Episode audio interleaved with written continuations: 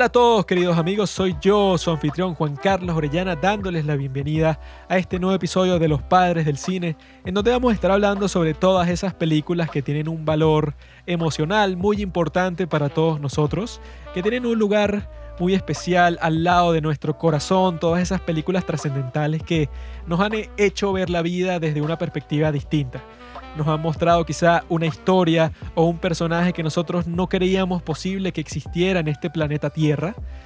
Y cuando eso pasa yo creo que es una en un millón. Que hay una serie de películas que cualquier persona viva en cualquier parte del mundo que sea, tiene muy cerca de su corazón. Estas películas que te han mostrado cuestiones que tú nunca te hubieras imaginado por ti solo y por eso tienen un valor muy importante para cualquiera de nosotros. En el capítulo de hoy, que es la parte 2 de esta serie porque ya hemos hablado de este tema antes, en ese capítulo anterior, Pablo y yo conversamos sobre estas dos películas que cambiaron nuestras vidas. En mi caso, yo hablé sobre la película Dancer in the Dark del director danés Lars von Trier. Pablo habló sobre la película francesa Los 400 golpes del director François Truffaut. Y fue un episodio que le gustó mucho a la gente, ha sido uno de los más escuchados en toda nuestra historia en este podcast y que yo creo que la gente se identifica fácilmente, pues, o sea, con ese sentimiento de que esta película, desde este momento en que yo la vi, pueden existir razones infinitas para que haya afectado tu vida de una forma muy profunda. Y en este capítulo yo hablé sobre la gran película Bastardo sin Gloria, que bueno, es una de mis películas preferidas de toda la historia. Yo creo que debe estar que si en el top 3 o máximo en el top 5 de mis películas más apreciadas. Pablo habló sobre la película There Will Be Blood de Paul Thomas Anderson, que es una gran cinta, yo creo que ya la he visto como 15 veces porque desde la cinematografía hasta cómo está construida la narrativa, hasta las historias que tienen sobre cómo se hizo la película, el rodaje en sí, porque es una película que técnicamente tiene unas virtudes que casi nunca se ven en este mundo cinematográfico, por eso es muy especial. Y nuestro invitado del día de hoy, que ya creo que debe ser como la quinta vez que es invitado en este podcast, es el señor Pita, que escogió la película A Ghost Story, protagonizada por Rooney Mara y este tipo, el hermano de Ben Affleck, Casey Affleck, que es una película que te hace reflexionar sobre la vida y la muerte de una forma muy particular. Yo creo que es una película única en su especie. Una película que es muy particular y que bueno, tiene como que todas estas reflexiones cósmicas de qué es lo que pasa después de la muerte.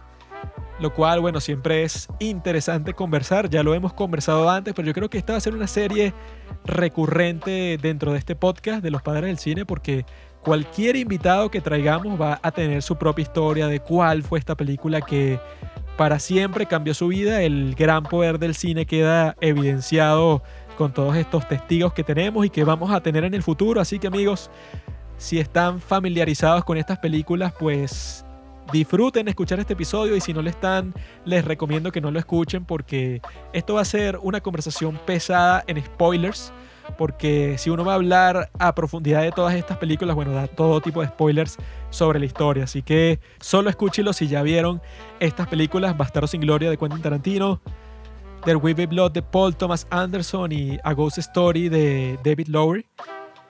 Porque vamos a estar hablando de todos los aspectos posibles y bueno, quizás las personas que no las hayan visto podrían ver alterada su experiencia luego de interactuar con nuestras voces en este podcast. Así que ya saben, queridos amigos, espero que la pasen bien, espero que sean felices y que disfruten del mundo del cine.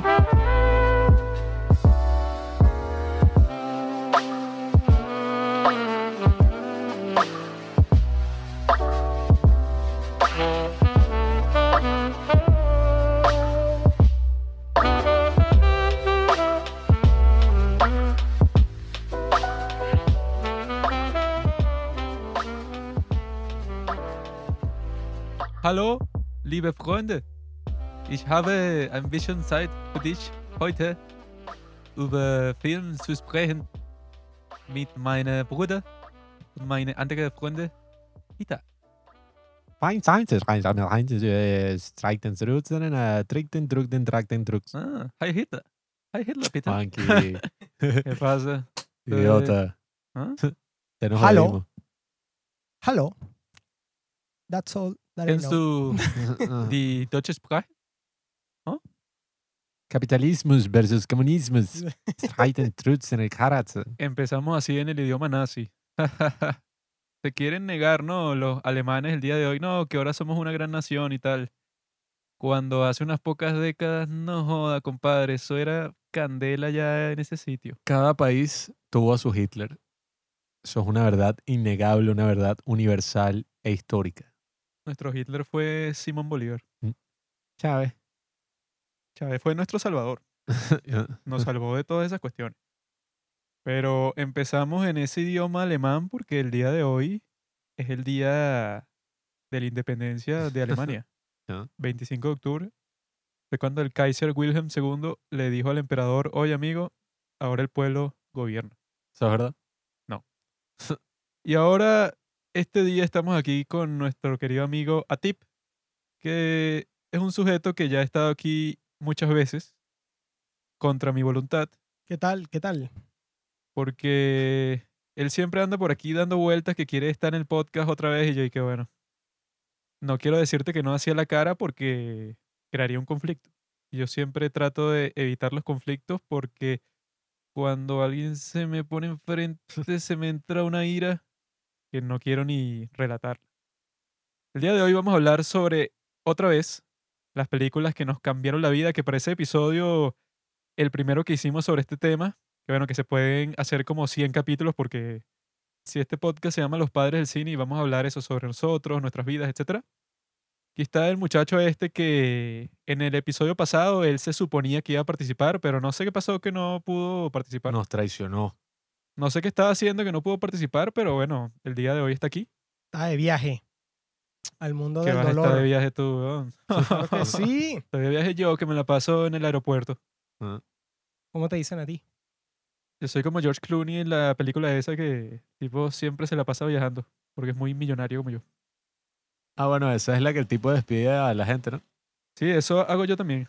Ya estaba viendo para el video que estoy editando ahorita unos clips ahí de esos y que busqué y que mentalidad de tiburón, clips motivacionales, entrepreneur, como que para buscar todas esas cosas cringe de la gente que está ahí que no, tienes que emprender, eh, no trabajes para nadie, sé tu propio jefe, todas esas pajas. Horrible. Yo estuve viendo también casualmente la humillación que le hicieron a uno de esos tipos, Ajá. Carlos Muñoz. Sí, yo- yo se la mostré a no, Juanqui. no quieres ser tu propio jefe, bro. No. Me dio demasiado asco, la verdad. Bueno, como se expresaba, en como casi decía. todos esos videos así motivacionales que parecían, que eran como unos montajes así, con un discurso que sí, de Will Smith, qué sé yo, unas vainas y que logra tus sueños. Todas las películas que utilizaban era, estaba esa que tú dijiste, no sé cómo se llama, esa de George Clooney. Creo que se llama Up in the Air. Bueno, ponían partes de esa, ponían partes del logo de Wall Street, ponían partes, pero de puras películas Eh, donde... el de Founder, seguro también. La de Sí, Michael eh, Keaton. O sea, ponían que sí, Fundador de McDonald's. algunas películas así, pero que lo que daba risa es y que, ajá, pero si tú ves la película, Ajá, el tipo es el malo. O sea, que si en el logo de Wall Street y que, que arrecho, mira el tipo y que está rompiendo la ley. O sea, el bicho terminó eso, engañando a la gente, una vaina así, y lo ponen como que, que arrecho. O sea, mira, este es mi ídolo. Yo creo Leonardo que DiCaprio. nadie de los que admira a... A Jordan a- Belfort. Exacto. Ha visto la película. Es Porque mejor ser la un misma lobo en un película te de lo dígalo. muestra. Ese es el tema que conversamos en el capítulo de guerra, que la película, incluso si está criticando algo, de alguna forma lo... eh, ¿Cómo es que se Lo dice? exalta. Sí, o sea, estás como exaltando algo. Muchas veces uno ve... ¿Qué pasa, papi? ¿Te molesta la moto? Sí, me molesta. Yo cuando sea dictador, no joda, todas las personas con moto, no es que le prohíbo la moto, es que Mm. chácata, para la cárcel. Muchas veces cuando uno ve que si estas de Goodfellas, El Padrino y tal, la gente y que, verga, qué arrecho, o sea, quiero ser mafioso. O sea, y es que, ajá, marico, no viste la otra mitad de la película, que es cuando el bicho pierde todo por lo que trabajó y mueren todos sus seres No es queridos. que eso va a pasar, seas mafioso o no. Entonces. No, pero bien o disfruta sea, la vida. ¿no? si tú quieres, o sea, si realmente viste el logo de Wall Street, tú no quieres ser así.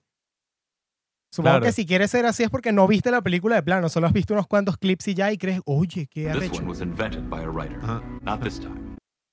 Yo sí quisiera ser como ese tipo. Juanqui vio la caída Y por eso es que el bicho quiere ser así, está ahí que no, está aprendiendo alemán, está... Jordan Belfort se disfruta su vida, o sea, arruina la vida de muchas personas en el trayecto, pero al principio el tipo, puras chicas, pura droga, pura plata, ¿qué más quiere, bro? Un hijo de puta y de morir. Hay mucha gente así que prefiere tener unos buenos dos, tres años y después ir preso que tener una gran vida así próspera, etcétera. Pero el día de hoy vamos a hablar sobre... Epa, epa, eso estaría bueno para otro capítulo. Películas malinterpretadas. No hay tal cosa como una película mal interpretada porque cada persona la interpreta de la forma que quiere y así funciona el arte. Bueno, pudiese llegar a ser así, pero oye, realmente aquí que la gente tome el ejemplo de, de estas películas como, bueno, un claro ejemplo de lo que quiero ser en la vida. Bueno, oye, es como nos- nosotros con el Joker. Cuando nosotros vimos el Joker fue que, mira, este tipo es ex- exactamente igu- igual a mí o con Es un héroe. American Psycho. Y coño, este soy yo exactamente igual o con Eso- Fight Club, con este Tyler Durden. Ese soy yo, ¿no? Ah, bueno, hay mucha gente que es así que, ay no, Brad Pitt en Fight Club, que mi ídolo. O incluso así que Don Corleone, vainas así que, que marico, ¿viste la película?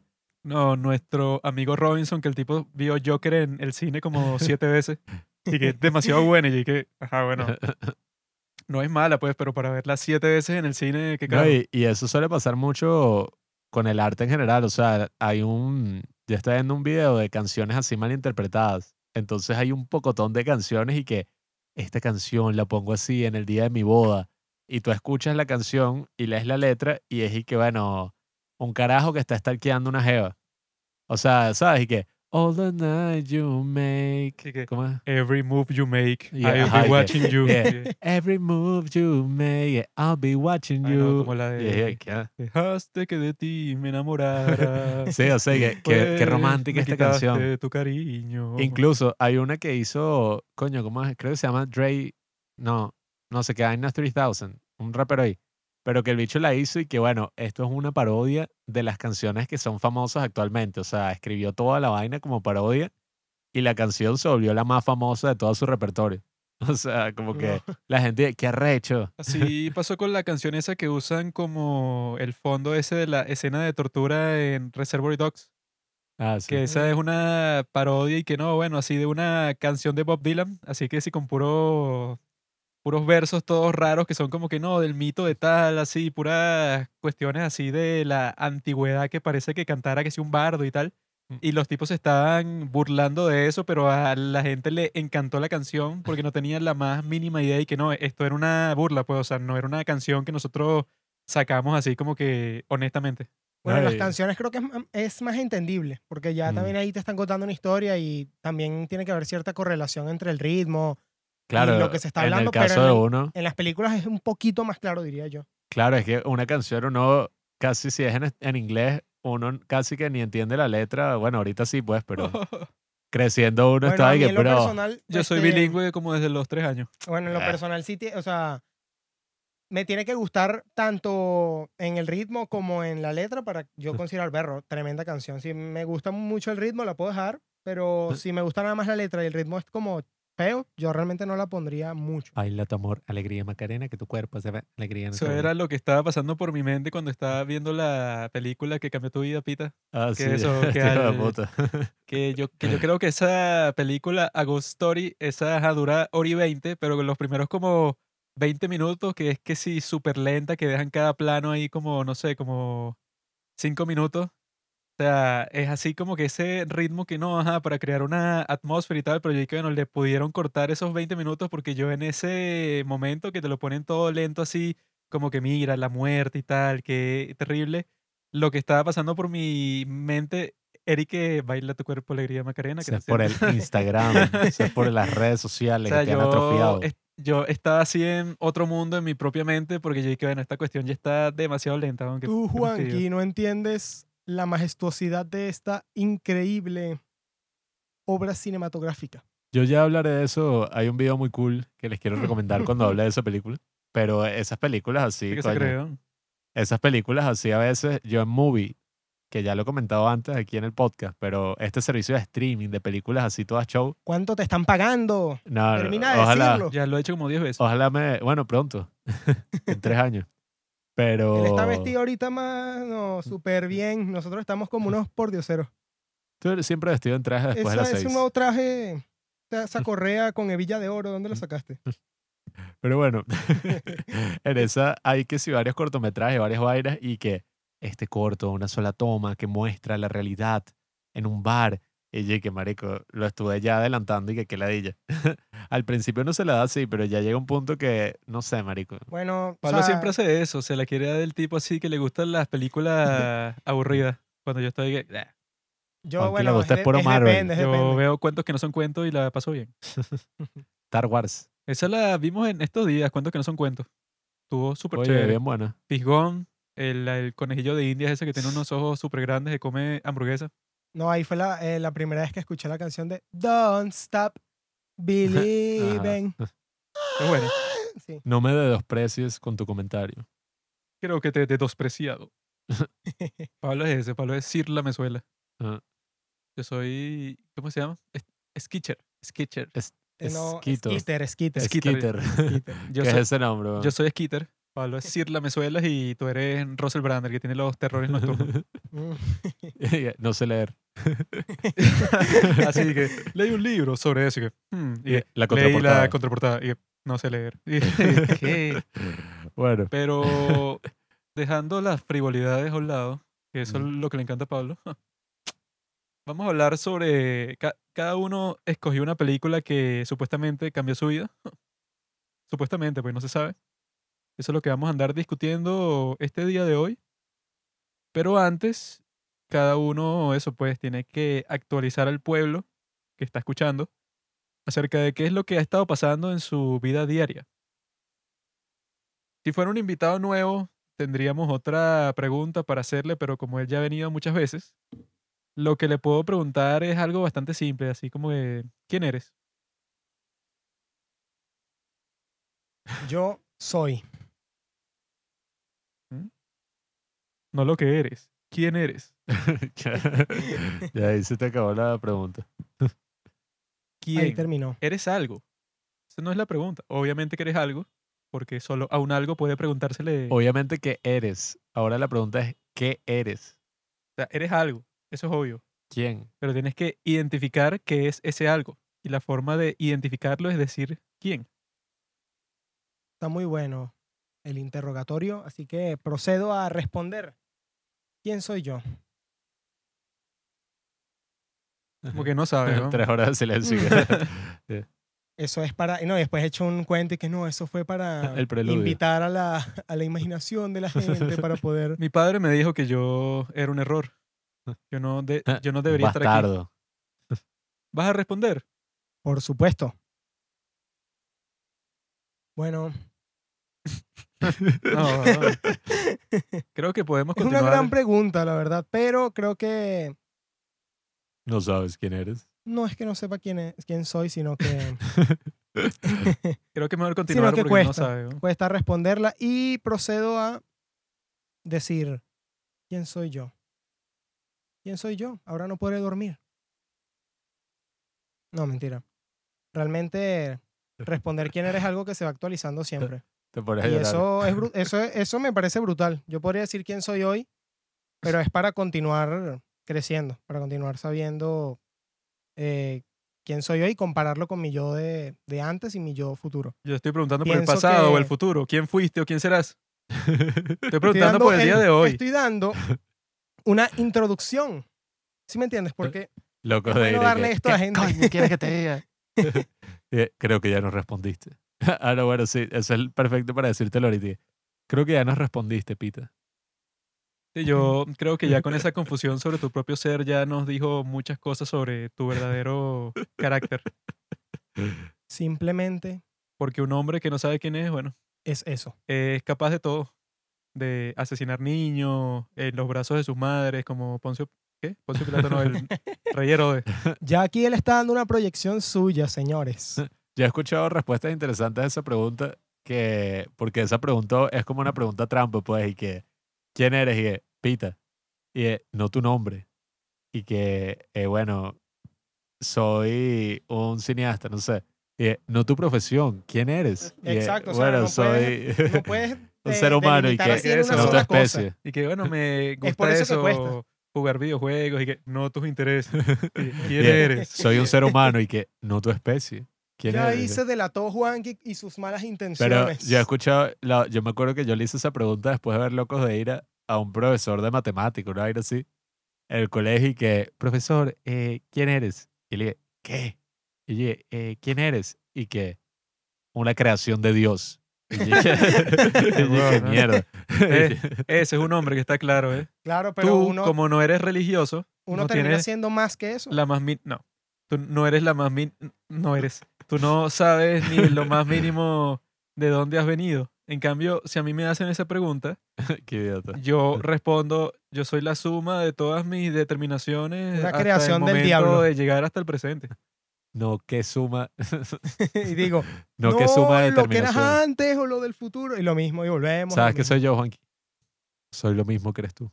Como él no sabe quién es, entonces ahora yo voy a decir que Eso es lo que quieres creer, mi hermano. voy a de- decir qué es lo que estaba haciendo últimamente. Y lo que estaba haciendo últimamente es pasar The Last of Us parte 2. En mi Play 4, que me dio mi primo, eh, estaba jugando The Last of Us 2 Mi primo en Estados Unidos. y pasar el juego tarda como 26 horas más o menos. Y está chévere, o sea, cuando salió ese, creo que salió en el 2018, creo. Eh, Dos, o The Last of Us, o ¿Dos do- o uno?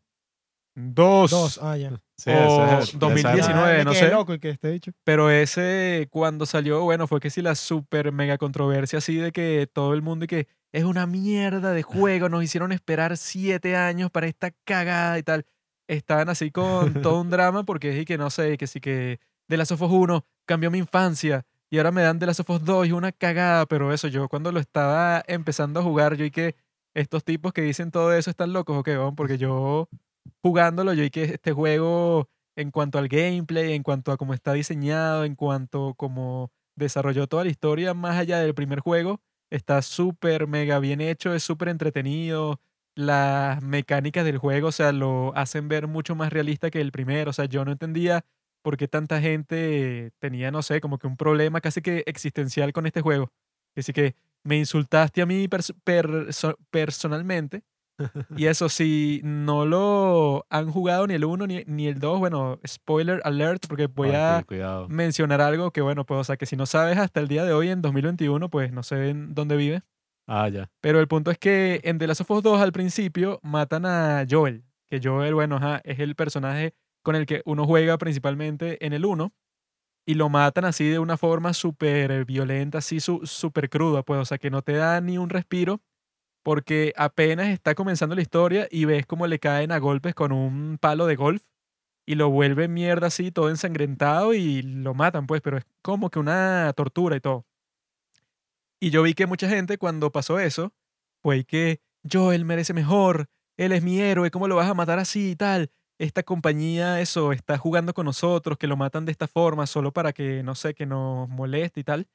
Pero esa gente como que se perdió el punto central del juego, que bueno, en el pasado no era tanto así, pero en este como que se pusieron un poco más oscuros, pues, porque eso fue lo que dijo tu amigo Manuel cuando vino a para acá, pues, o sea, que me vio que yo estaba jugando del Last of Us 2 y dijo que en The Last of Us 1 la misión que tú tienes es que, ajá, vas a salvar el mundo, vas a llevar a Ellie para donde las luciérnagas y tal, entonces es como que algo más esperanzador desde el principio, tú tienes un motivo así que eso puede cambiar toda la realidad que en ese momento estaba vuelta a mierda.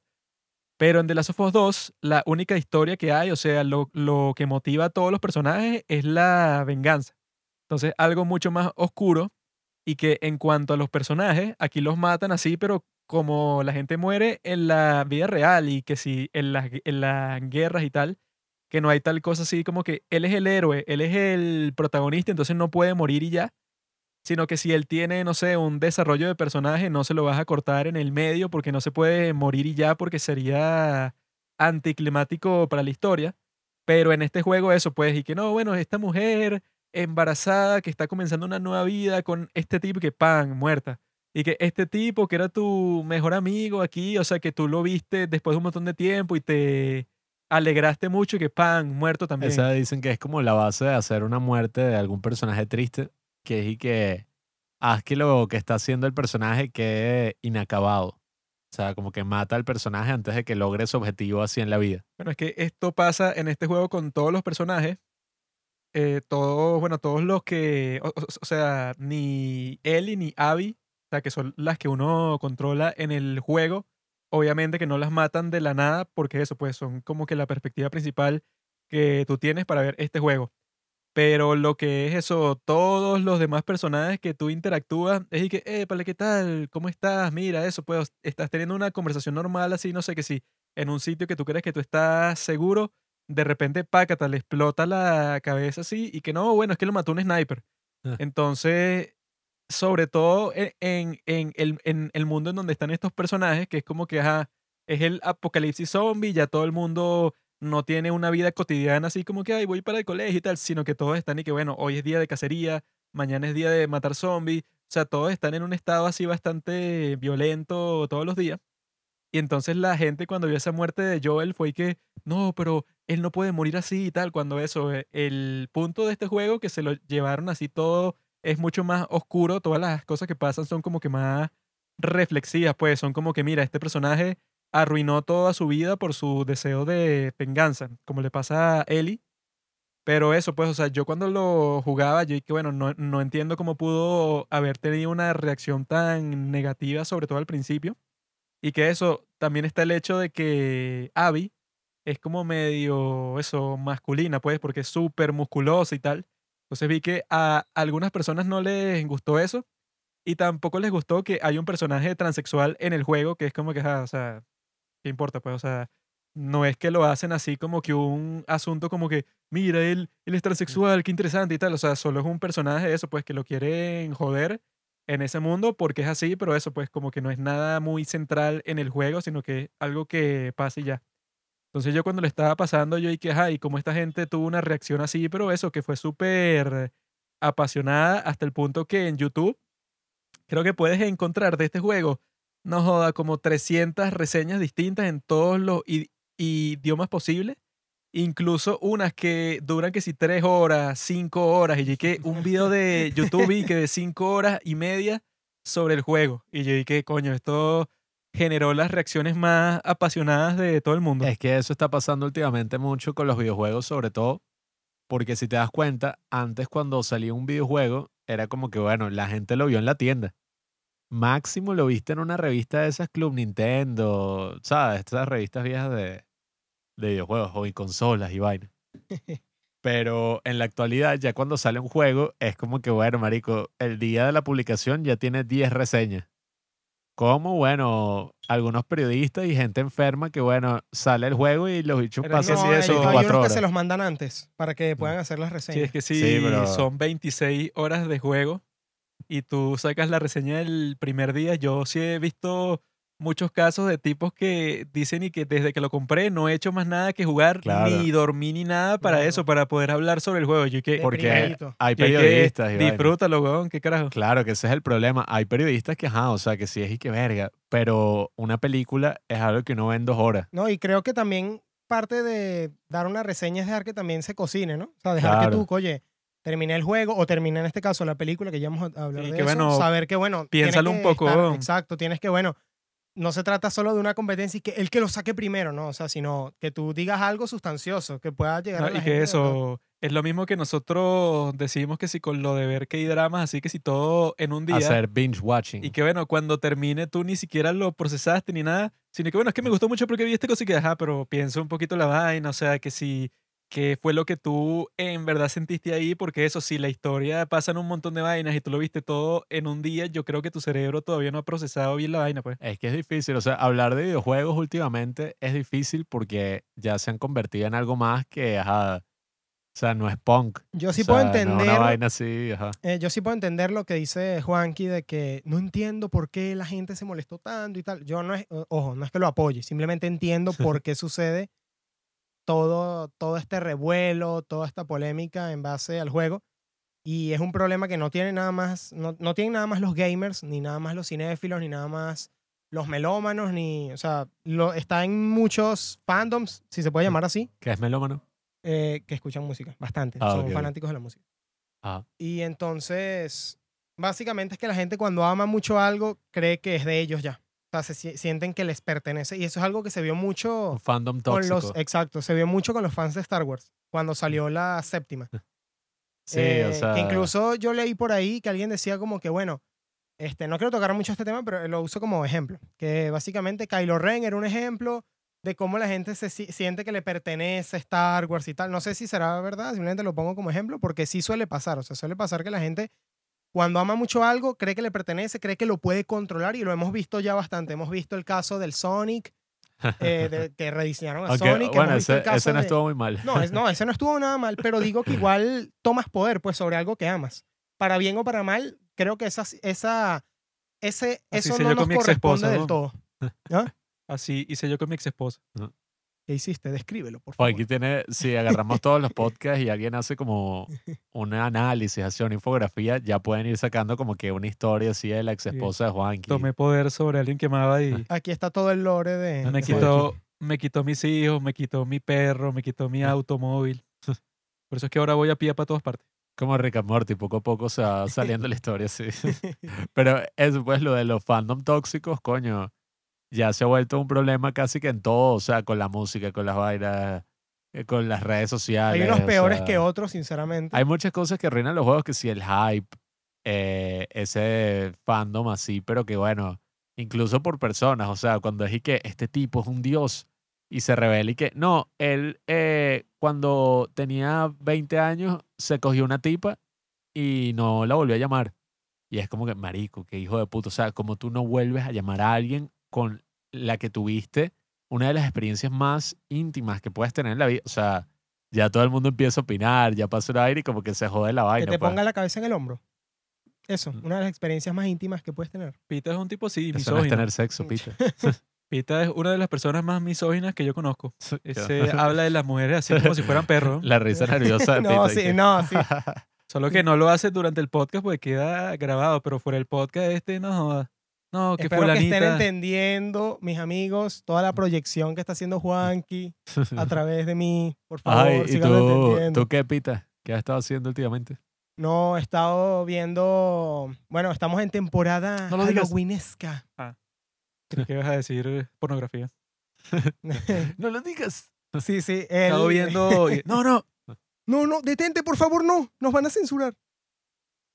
Continuando, bueno, he estado en esta época halloweenesca, lo típico, estar viendo películas de terror, aunque para mí no es lo típico porque yo durante toda mi vida no pude ver ni una sola película de terror. Creo que lo máximo que llegué a ver en- y que sí eh, de pedacito fue Scary Movie cuando era pequeño y eso creo que ni siquiera puede ser considerado como tal una película de terror.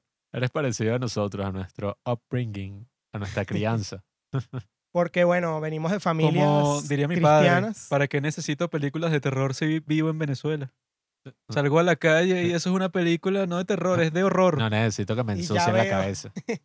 Ya veo a, a un- a una parodia de Leatherface conduciendo, a un Jason saliendo de un supermercado, sí. Ese tipo de, Mm. de cosas que te recuerdan las películas de terror. Bueno, Mm. eso es más o menos lo que yo he estado tratando de, de experimentar con este cine. Ver qué me asusta, ver qué no. Y, no, no, ninguna película me había asustado hasta que vi eh, La Masacre de Texas. Sinceramente, amigos, esa está bien fuerte, pero a la vez está bien buena. Tanto que la escena en la que este Letterface agarra a la chica a la, Ajá, sí, al- sí. y la cuelga como en uno de estos ganchos de cochinos, ahí yo estaba sudando. O sea, yo no, o sea, no podía casi que respirar, me puse tan nervioso porque la escena está tan construida así en todo ese ambiente que tú sientes que hay una línea imaginaria del terror, que tú sientes que no pueden cruzar, pero tú sientes que están a punto de cruzarla y yo creo que ahí hay más valor que cruzándola en sí. O sea, Es que, que sí. que, que el hecho de que tú veas toda la, toda, no sé, todo este terror tan visceral, así gore. Bueno, aquí, aquí están a punto de mostrarte casi que el estómago como se lo está abriendo con un cuchillo. Yo creo que eso te afecta más que el, que el verlo en sí. Sí, es que esa, es esa atmósfera fuerte. de mierda, sí, esa casa de Está infierno. horrible, está horrible. Eso era lo que nosotros Pero es brutal la película. habíamos conversado antes y que bueno, ¿qué va a pasar con la juventud cuando llegue un punto en que los juegos de video así sean tan realistas como la vida real? O, o sea, no, ponte que no son tan realistas, pero son que si un no- 90% de la realidad. O sea, que tú ves eso, como matan a una persona y es casi igual como si lo vieras en la vida real. Eso, Unreal por Engine 6. como avanzan los, los gráficos y entonces ves, no sé, la sangre y ves todas esas cuestiones. Y ahí que, bueno, hasta el momento, obviamente eso, que si ves, no sé, que si un niño que juega Call of Duty o cualquier otro juego de, de guerra, eso no se convierte por eso en una persona violenta ni nada. Pero ¿qué pasaría eso cuando ponte que juegas, no sé, GTA 8? Y en GTA 8 eso, todo es, coño, casi que la vi- vida real exactamente así. Y con sangre y puedes matar a quien tú quieras en cualquier momento. O sea, yo creo que ahí sí vas a ver una reacción en la sociedad en que todo el mundo que juegue eso mucho se va a vol- volver un psicópata porque eso, pues, o sea, ponte que incluso lo juegas, pero que sí con el VR. Sí, yo, o sea, yo Juanqui. Boomer, Juanqui Boomer, está saliendo a la luz. Si, si pasa eso, es probable que te vuelvas un loco. Yo vi un reel por ahí que salía un tipo jugando, no sé qué coño estaba jugando en VR, pero de hecho tenía los lentes de realidad virtual y se veía lo que él estaba viendo en el televisor. Y entonces la típica, me casé con un psicópata. Porque de hecho estaba que sí, con los controlcitos cayéndole a coñazo a un tipo, pero que ya estaba muerto, pero dándole y dándole y dándole la cabeza contra la pared y que ta. Bueno, es que ta. yo, incluso No. con tanto The Last of Us 2 como Red Dead Redemption 2, Sí, sí. no es así, eso, no es 100% real. Pues, o sea, tú los gráficos los ves y inmediatamente tú sabes que estás viendo algo falso. No, bueno, y tampoco es el fin principal del juego. Pero de todas formas, eso, cuando te ponen y que mata a toda esta gente así, pero que le das un tiro en la cabeza y tal, y que otra de las características de, de Last of Us 2 es que cuando tú matas que si a cualquier tipo así que es miembro de una pandilla, la gente de la pandilla grita su nombre. Que sí que, Johnny, no. Y entonces uno eso, ya cuando ha matado como a 100 personas, tú te sientes así como que, ¿qué he hecho? Y- Bueno, a mí me pasa así. Yo recuerdo la otra vez que llegué. No, eh, no me gusta jugar mucho estos juegos, porque cuando juego mucho tiempo, que si Red Dead, Red Dead Redemption o GTA, me pongo como muy sádico. O sea, dentro del juego, pues, o sea, es y que voy, no sé, cabalgando, una tipo me tropieza, es y que me pongo una máscara, la ato, me la llevo no sé qué vaina, le empiezo a lanzar flechas cerca, o sea, no la mato. No la mato, sino le empiezo a sacar le- después que sí, le meto una cuchillada y sigue viva y la tiro al río y le lanzo una dinamita al río y después agarro el cuerpo y lo voy manejando. O sea, unas vainas que yo digo, marico, esta- Sí, ¿qué estoy haciendo? Que en- no, que en el punto en el que lo que dijo Juanqui se vuelva así todo VR, audífonos, que tengas una inmersión total, ya ahí se va, va, va a salir algo que merece ser estudiado, por lo menos. bueno, es como la, la mierda esa del episodio Striking Vipers de Black Mirror. Y que no, la vaina ya es súper realista, es un juego de pelea y los hechos lo que hacen es que se ponen a tener sexo. Eso sí sería fino. Que bueno, ese episodio no tuvo mucho sentido, pero Sobre bueno. todo para nosotros los incel aquí, ¿no? Pero bueno, las películas de Slasher son muy interesantes. Ahora gore. tu vaina. En mi caso, eh, yo he estado para ver. eh, no he estado haciendo nada. no, bueno, o sea, desde el último episodio, pues, que es lo que estoy pensando, desde la última vez que hablamos de eso, he estado, bueno, también, obviamente aproveché de jugar Play 4. Solo que en mi caso, no sé, no he podido jugar tanto. He jugado que si. eh, no sé, la mitad de lo que juega Juanqui. Mentiroso. Un cu- un- no, ¿cómo? Yo lo he visto jugando un montón de veces así, pero como lo que hacen Red Dead es pura vaina que no es Claro, no. que sin ninguna misión está es matando gente por ahí ya. Te levantaste a las 2 de la mañana hasta las 6 No, para no. jugar nada más. O sea, he estado que sí jugando más o menos. O sea, jugando que sí. Eso, pues, eh, Red Dead. Oye, jugué uno que me encantó que se llama Dreams.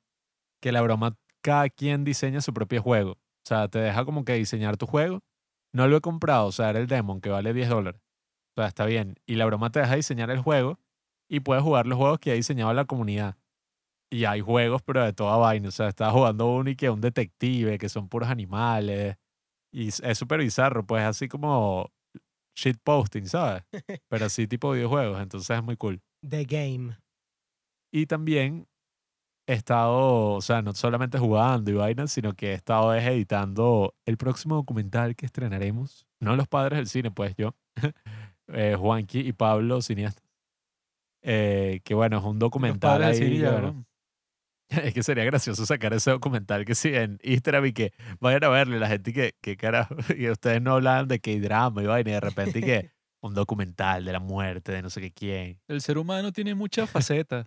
¿Tú crees que la gente así que le gusta que drama solo piensa en eso todo el día? No, yo también pienso eso. Ahí es cuando se vuelve cringe. O sea, yo creo que cuando... Ah, no, yo sí. Ajá, Bueno, un nivel obsesivo en todo. sí. Sí, bueno, es que e- eso no solo con algo en específico y que eso, los que drama, no sé que si el anime, cualquier cosa. O sea, si tú te obsesionas al 100% con lo que sea así, pero que no piensas en más nada, siempre va a ser cringe. Y Es que lo sí. conectamos un poquito con lo de los fandom tóxicos porque se vuelve todavía más cringe cuando la gente ataca a quien no conoce eso que le gusta. Sí, porque eso eh, pasaba mucho con los ajá. fans del anime. Sé que no con todos, no estoy generalizando.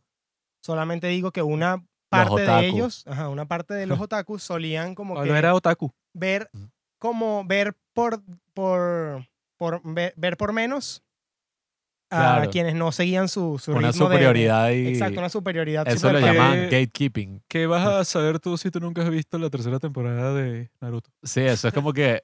No, o sea, esto... Esta película nada más la ve gente que sabe de cine, pues, o sea... Eso también, eso cae mal en todos los ámbitos, na- no nada más en, el, en los otakus. Simplemente mencioné eso porque era como el, el que No, más no. gente se puede relacionar. En los videojuegos, en el cine, en la música, No, y en eso todo. casi Exacto. siempre va a pasar que si con alguien que sea así muy adolescente, pues.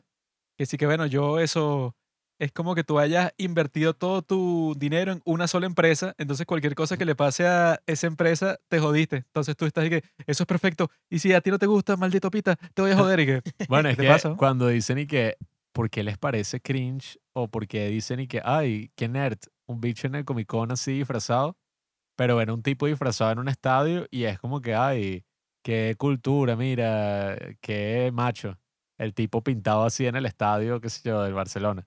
Pero bueno, yo creo que la diferencia es que en ambos casos, cuando ya eso es como parte de la personalidad de la persona, o sea, que, ¿cuál es tu personalidad? ¿Te gusta este equipo de básquet? Y que bueno, va a ser cringe si lo único que haces tú en toda tu vida es ver básquet y eso es todo lo que tú sabes y no te interesa más nada, Sí. pero eso, ni películas ni nada. Tú y que no, no, el, el básquetbol. Y que, Sí, ahí Eso es, que, algo que suele pasar en las sectas. Y ¿cómo sabes tú eso? Porque De hecho, tuvo una. he visto, he visto cosas que no puedo mencionar aquí. Ah, es que él era mormón antes, ¿no? Sí, la sí, vaina. Pero se salió de esa fe cuando él estaba metido en Spotify y escuchó Los Padres del Cine y ahí dijo que, que coño, el mundo del cine. Entonces empezó a ver películas y eso lo sacó de ese culto. Nosotros hemos salvado a muchas personas, hemos cortado su programación, los hemos sacado de su disonancia cognitiva. Y bueno, nada, básicamente es hecho eso, pues que sí, Nos hemos puesto por el buen carril. Claro. Él antes se llamaba Abraham. Mm. Tenía un nombre así como que más bíblico y tal, pero él después se cambió su nombre a Pita cuando salió de ese culto, pues.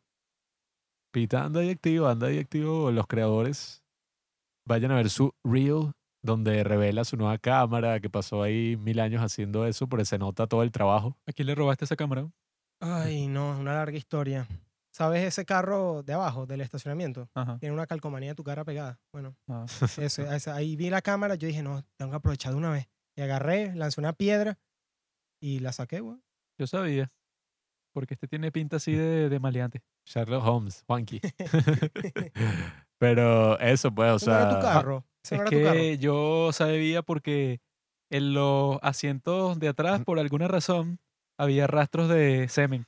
Y yo dije, bueno, solo puede haber Ay, una lo- persona que hizo esto. No, bueno, Juanqui dijo eso y supuso, pero yo fui más allá, pues yo agarré las, muestras y lo metí en la base de datos mundial de semen, pues, que está en internet, te puedes meter. Es que cuando hay semen, ahí está Juanqui. Involucrado, a juro. Juanqui siempre está ahí para buscar, Yo- recolectarlo. Yo siempre estoy ahí pendiente. Y por eso es que esa base de datos la creé yo, ¿no? Desde cero. Ha estado examinando a todos. Aquí están todos los servidores, servidores biológicos de ADN. Anyway, creo que es momento de entrar a la cueva. No, te jode. Yo voy a hablar media hora más de las cosas que he hecho, como tú hiciste de The Last of Us Tú 3. no has hecho nada. ¿no? Mm. Creo que es Son más que momento tú. de Es más, hasta yo. Es más, este episodio ya le vamos a cambiar el nombre. creo que es momento de entrar a la cueva de las maravillas, mejor conocida como el cine. El sótano de Juanqui. Y puede empezar Pablo, ya que quiere hablar tanto, con su peliculita del petróleo.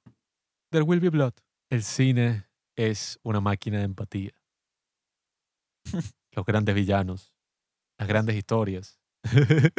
Bueno, lo que yo noté viendo esta película otra vez es que la gente es muy nena. bueno, a eso, a eso es lo que voy, a eso es lo que voy.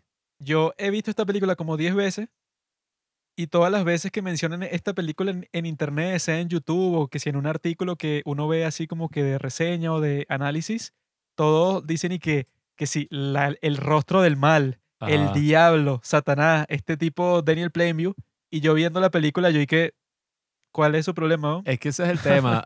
La semana pasada hablé de Roger Ebert, que es mi crítico de cine favorito y es uno de esos grandes campeones así del cine, esos héroes del cine que, bueno, no fue ni director de cine y su influencia fue, o sea, gigantesca. Después escribió un guion. Escribió un guion ahí todo sexual que se llama, ¿cómo es? Algo Pussycat, ¿no? Es una vaina así, la casa de... Es algo Pussycat, pero no sé, es que sí una película súper rara ahí que... Una vaina ahí medio porno de los 70.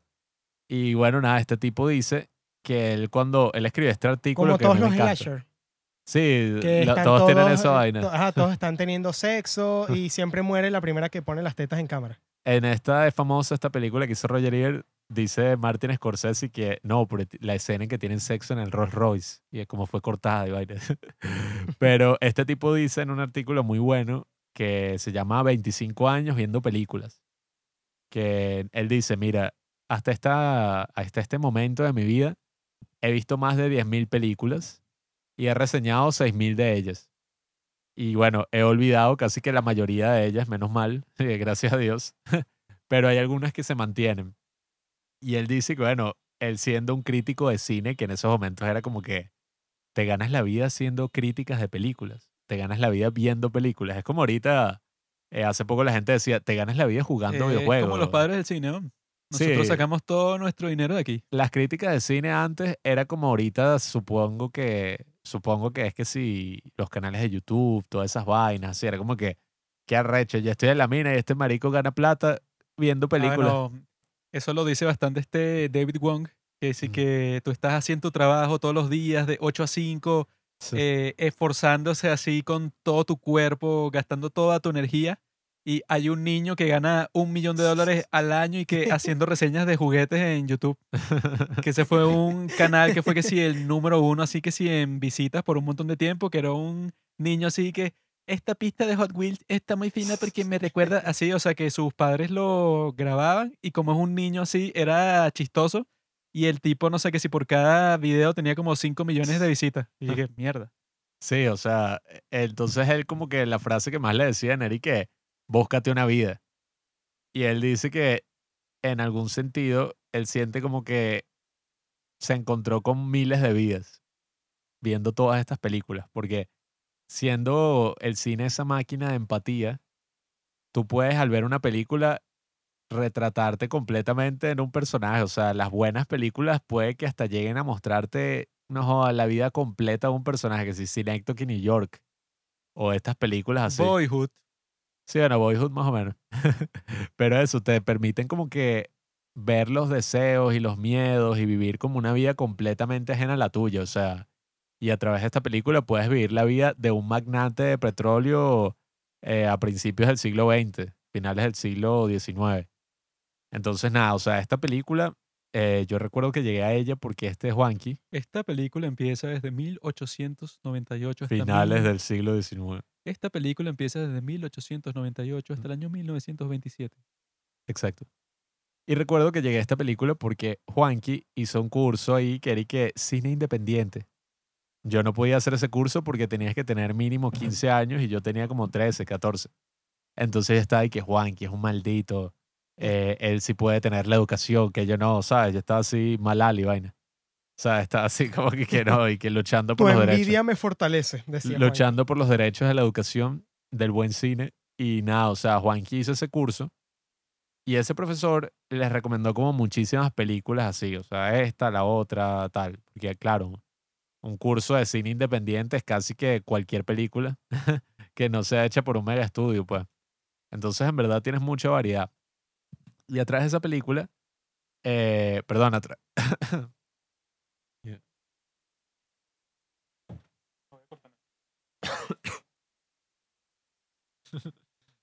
Jason. Ajá. A través de esa película eh, fue que básicamente obtuvimos como que esa noción de los autores del cine, ¿sabes? Como esas películas de Tarantino, de Christopher Nolan, de David Fincher, que uno ve cuando está empezando como cinéfilo. Entonces recuerdo que le recomendaron esa película a Juanqui, eh, Pozos de Ambición o Petróleo Sangriento. El título en inglés es There Will Be Blood, pues. Entonces, como que le recomendaron eso y que, ay, vamos a verla, se la compró en Pozos de ambición, no sé de dónde carajo lo sacaron, porque ¿qué? Ese es como muy españoleto, esa a todo gas. Rezacón en Las Pozos de Vegas. ambición. ¿Y ¿Qué pasó ayer? Entonces, Resacón, resacón es que se llama. sí. Entonces, como que nada, Juanqui compró esa película en DVD y nada, la vimos. Y en su momento yo ni siquiera la tuve que entender. O sea, a los 13, 14 años que la vi, son películas como de una escala tan grande que uno ni tiene que entenderlas, sino que uno sabe que, verga, esta vaina es buena. O sea, esta vaina es sorprendente. O sea, te da esa sensación que es una de las mejores sensaciones que te puede dar el cine, que es la sensación del asombro. O sea, cuando ves una escena que es coño tan grande, tan espectacular, que tú ni siquiera estás pensando en esa estupidez y de, coño, ¿cómo la hizo? Uno lo que está pensando es como que, verga, marico, qué loco que esté viendo una película de esta escala, que me esté mostrando esto. Entonces, nada, recuerdo que vimos esa película y a lo largo de los años ha sido una película que he visto, yo creo que mínimo 10 veces. O sea, porque no, se la iban a mostrar que sí, yo recuerdo que se la mostraba a algunos compañeros del colegio, que sí hay unas amigas que están viendo cine y tal, y yo, y que mira, eh, yo me acuerdo, yo les presté... Intentando chancearle. Este no es huevón. Más o menos. Mira, ven para mi casa y vemos una No, película no. sobre petróleo para que veas lo que te voy a hacer. ¿no? Te voy a No, no, no. explotar no ese llega- hubiera sido gracioso llegar ese día y le dije, ven a mi casa a ver petróleo sangriento. No. Pero yo me acuerdo que yo les presté esa y ellas me prestaron Oldboy, el remake de Spike Lee. o sea, Ay, son unas malditas. O sea, Te básicamente me arruinaron. daño, chamo. Pero yo me acuerdo que les di esa y, y que, ¿qué tal? ¿La vieron? ¿Qué les pareció? Y que, no, vimos como los primeros 15 minutos, pero la quitamos, súper aburrida. Esta se estaba quedando dormida, tal. Igual teníamos como 13 años. Y yo, Ah, No hay excusa, no hay excusa. y que desgraciada, tal. Yo estaba así. Y en verdad, exacto. yo estaba con esa misma voz y todo, pues, a los 13. Y me acuerdo que yo estaba así como pensando y que la gente no entiende lo que es el buen cine y tal. Una Pero maravillosa obra cinematográfica. Sí, yo es todo así como malintenso y vaina. Pero a medida que ha pasado el tiempo, la película se ha mantenido exactamente como que en ese mismo rincón de mi mente. Y tiene como que ese lugar especial porque es una película histórica, pero que te muestra eso, pues, o sea, no, o sea, el título en inglés, There Will Be Blood, ajá, habrá sangre. Pero de alguna forma el título en español retrata de lo que se trata la película, eso de pozos de ambición. O sea, que tú ves como hasta qué nivel puede llegar. Petróleo sangriento. Bueno, tú ves como hasta qué nivel puede llegar la ambición de un hombre y como a lo largo de toda su vida se lo va moldeando hasta que ya termina siendo una persona, bueno, un villano, pues podríamos decir. No un villano así de esos de cartón, pues, de James Bond. Yo ni, ¿cómo carajo este marico llegó a, a tener una Rami pistola? sí, o sea que, ajá, ok, entiendo que te hayan matado a tu familia, pero eh, tipo Batman, ¿sabes? Lo más sano no es ponerse un traje de murciélago y salir en la noche a matar gente. O sea, es como, bueno, caerle a golpe. Es que bueno, Batman no mata, solo te cae a golpes y te deja que si con un retraso cerebral porque te dio como 10.000 puñetazos al cerebro. Sí, o sea, no es un tipo de villano. hablando de Robinson. Son No soy Batman. Exacto. Es ese tipo de villano que uno ha visto, pues, en la vida real. Estos magnates, Trump. estos grandes políticos, así. Más en nuestro país, que nuestro país latinoamericano se basa en el petróleo, pues. Aunque yo creo que el pobre Daniel Plainview ha sido mal interpretado por el pueblo.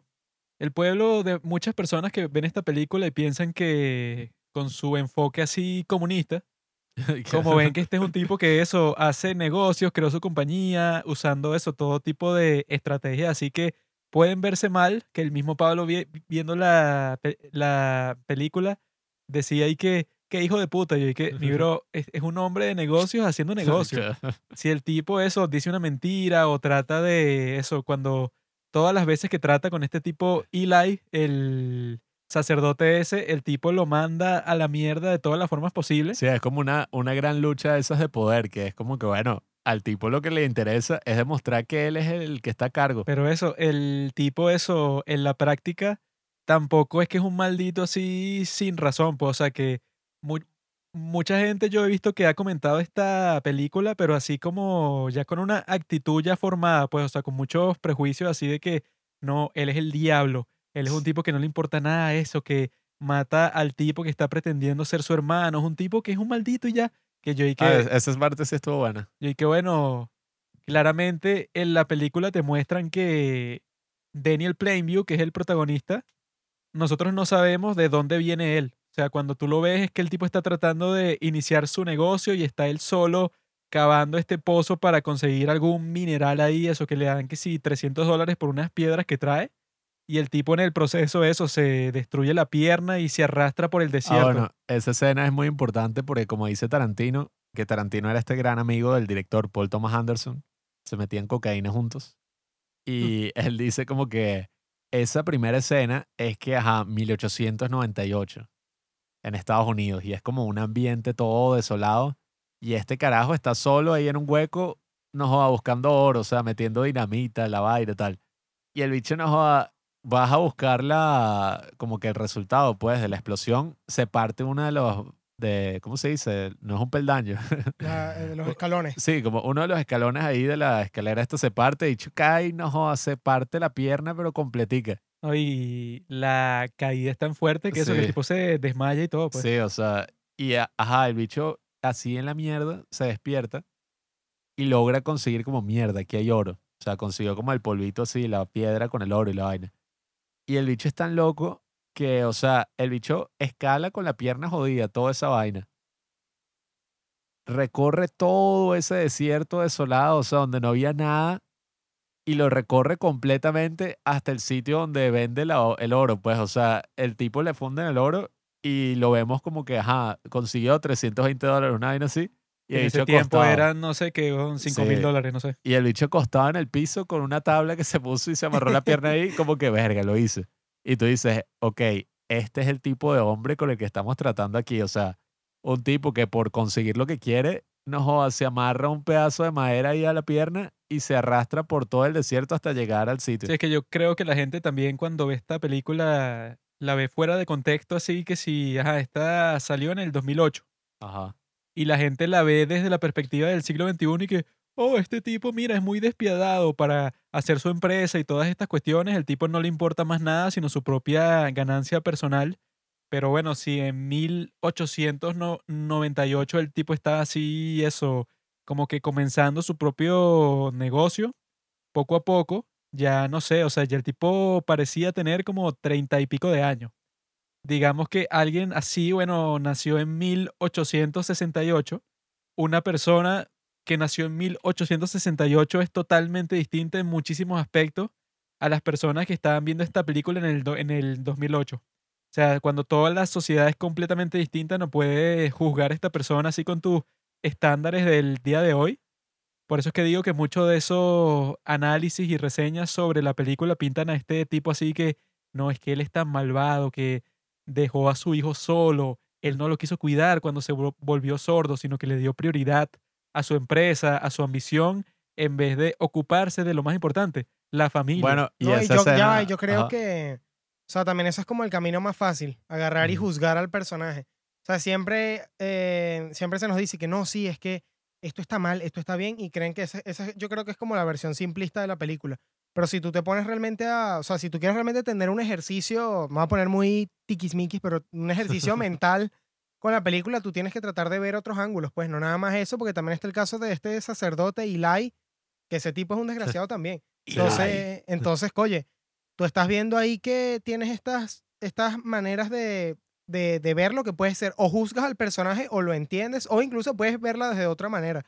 Porque la película no es simplista, o sea, no, no te muestra y que, mira, este, lo malo que es, todo lo que, todo lo que está haciendo, o sea, te lo está mostrando, pero no es para que tú te lo tomes justo de esa manera. También Claro. se podría de alguna manera, pero no es, lo, no es, no es el enfoque principal o no es, o no es lo que, es, lo que siempre deberías buscar en una Claro, película de este tipo. tú puedes entender las cosas que él hace sin justificarlas, pues, o sea, tú puedes decir como que, ajá, esto es una malditez, pero tú entiendes que, ajá, o sea, no es que el tipo es un villano, así que, no, el bicho es malo y ya, o sea, hizo eso porque, bueno, no sé, de la nada.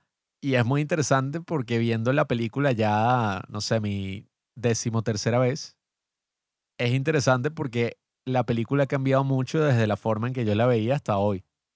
O sea, al principio era como que este anti, no sé, ni siquiera antihéroe, pues este villano así, eh, la ambición, esta es la historia de América. O sea, era que si una vaina así.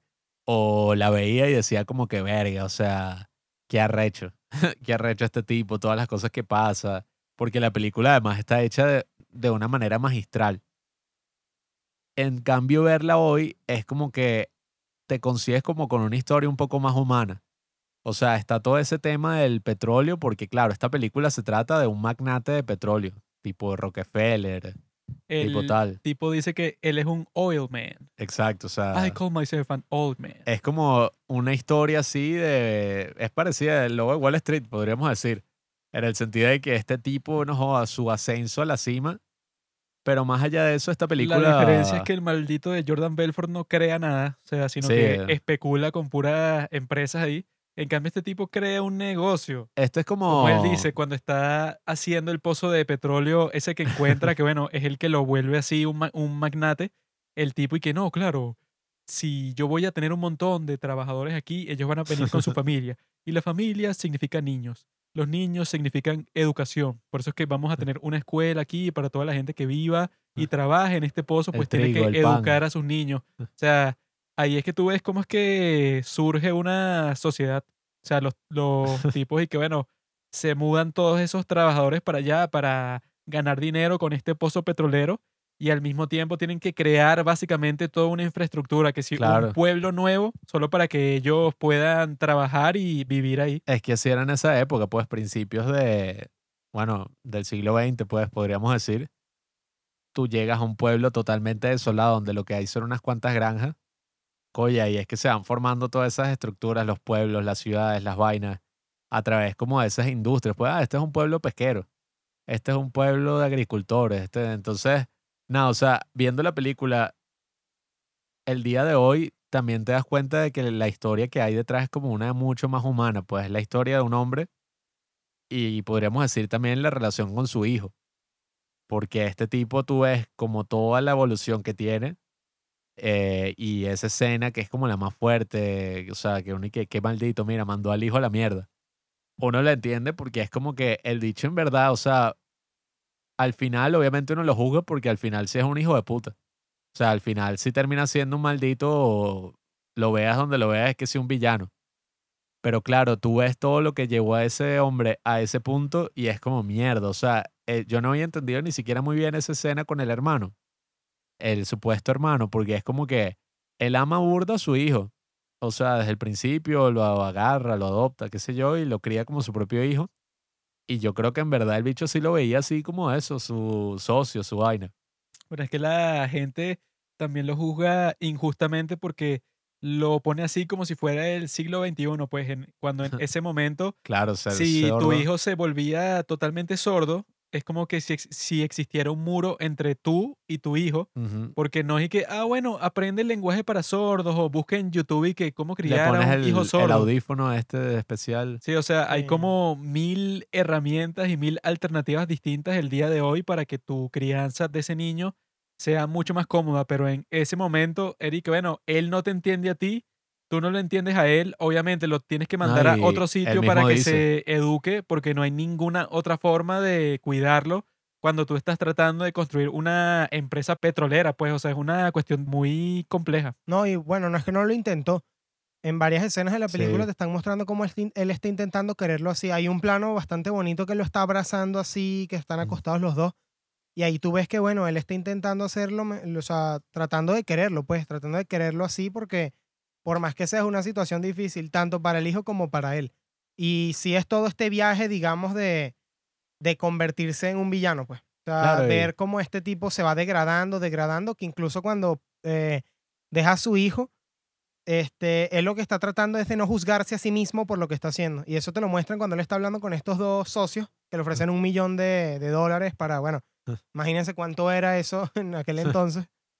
Será como, no sé, como 30 millones de dólares el día de hoy, una cuestión así. Exacto, o sea, entonces él cuando le, le responde feo a estas personas, le dice, no me digas cómo eh, criar a mi, a mi familia, realmente tú te das cuenta que es que el tipo no quiere ser juzgado porque él mismo no quiere se juzgarse. siente como la mierda. o sea, Exacto, se siente horrible con y eso. que y esa escena es vital, la del hermano, porque ahí tú te das cuenta que el carajo lo que vio fue como que, bueno, tengo aquí un miembro de mi familia, yo mando a este carajo, este carajito, pues HW, a otro sitio donde, no sé, el bicho lo puedan entender, lo críen, qué sé yo, y yo me quedo aquí con mi hermano que va a ser mi nuevo socio. Y que el chamito ese también trató de quemar el sitio en donde vivían, pues, o sea, no, Aunque esa escena estuvo no fina. fue que el tipo eso, co- como que lo hizo por un capricho sin pensarlo antes, sino que él ya estaba viendo y que yo no me puedo comunicar con él, o sea, no le puedo poner disciplina, y si no, no le puedo poner disciplina, esto se puede convertir en un caos fácilmente. Y él se debe sentir como la mierda, el, el protagonista, pues Daniel Plainview. Porque el hijo estaba tratando de matar al hermano, al supuesto hermano. Y eso fue porque el bicho leyó el diario. O sea, yo supongo que el carajito se dio cuenta que ese no era ningún hermano, o sea, que ese era un impostor ahí. Porque el carajo abre el diario, ve las fotos, ve todo y está como...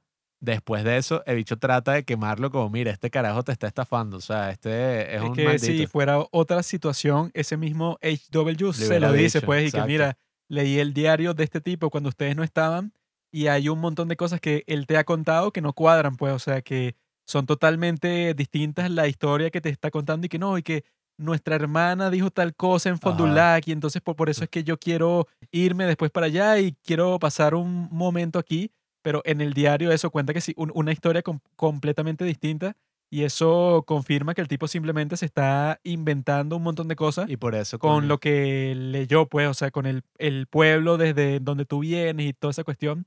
Pero eso, si ya creas ese muro que existe entre padre e hijo, tampoco lo puedes juzgar así que, que es desgraciado, dejó a su hijo, no me lo creo, y que bueno, poco a poco eso ya se veía que iba a pasar sí o sí, porque eso, ya, lo- ya los dos estaban en un nivel que era una separación muy grande. No, y por eso es que después de matarlo, él trae a su hijo de vuelta. O sea, porque, bueno, también porque lo descubre el otro bicho, el viejo.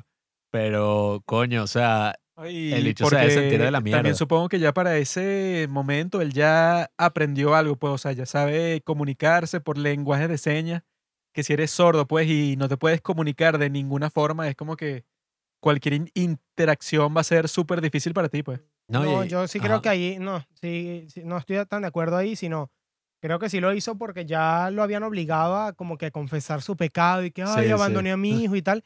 Y parte del negocio que le estaba haciendo era para, bueno, para convertirse a Dios, por alguna manera de decirlo. para agarrarse el, a- cómo desconstruir el oleoducto. Aunque esta vez cuando yo lo vi, ese final me pareció un poco exagerado, porque Jódete, jódete. ese final, eso pues, todas las veces que lo he visto me ha encantado porque eso pues, ese diálogo yo incluso lo puse en una de las listas que yo antes escribía para esta página Taste of Cinema. Yo lo puse así que sí, no sé, que sí, como la mejor escena de diálogo de toda la historia del cine. Pero cuando la volví a ver esta vez, yo que, bueno, creo que este Daniel Plainview, de todo lo que él ha hecho, eso pues, de que llamó a su único hijo y que no, eres un bastardo de una canasta y tú eres mi competidor ahora y no me interesas para nada y eres un maldito. O sea, el tipo ajá, lo trató de la mierda en ese caso, pero eso no creo que sea tan fácil para un tipo como este pasar de eso a matar así a tan de sangre fría a este sacerdote, pues. Porque eso, pues, el tipo al principio yo creo que ni se lo pensaba y ya el tipo eso lo humilló completamente, lo dejó así en la mierda, o sea, lo obligó a decir todo lo que él quería cuando le, le confesó y que ya yo sé que todo el petróleo de ahí.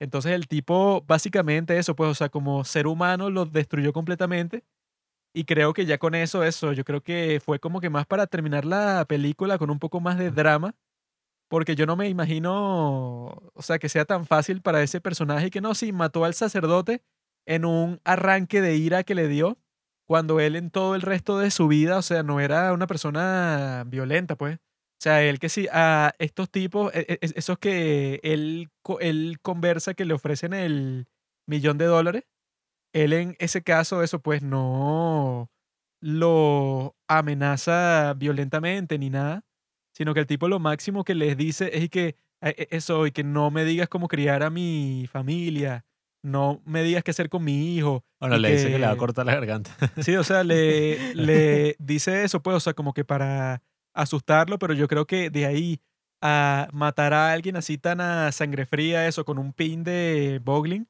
porque yo creo que, ajá, para una persona quizás es más, es más fácil matar a alguien, no sé, que si con una pistola, ponte que tú le disparas así como es más violento y más inmediato, bueno, quizás, pero que tú ma- mates a una persona a golpes, yo creo que alguien como Daniel Plainview, o sea, yo creo que tampoco puede llegar a ese extremo tan fácilmente, pues. Yo sí lo vi como más factible por el salto de tiempo, o sea, porque ya el hijo tenía como 29, 27, una verga así, o sea, ya habían pasado como 15 años mínimo.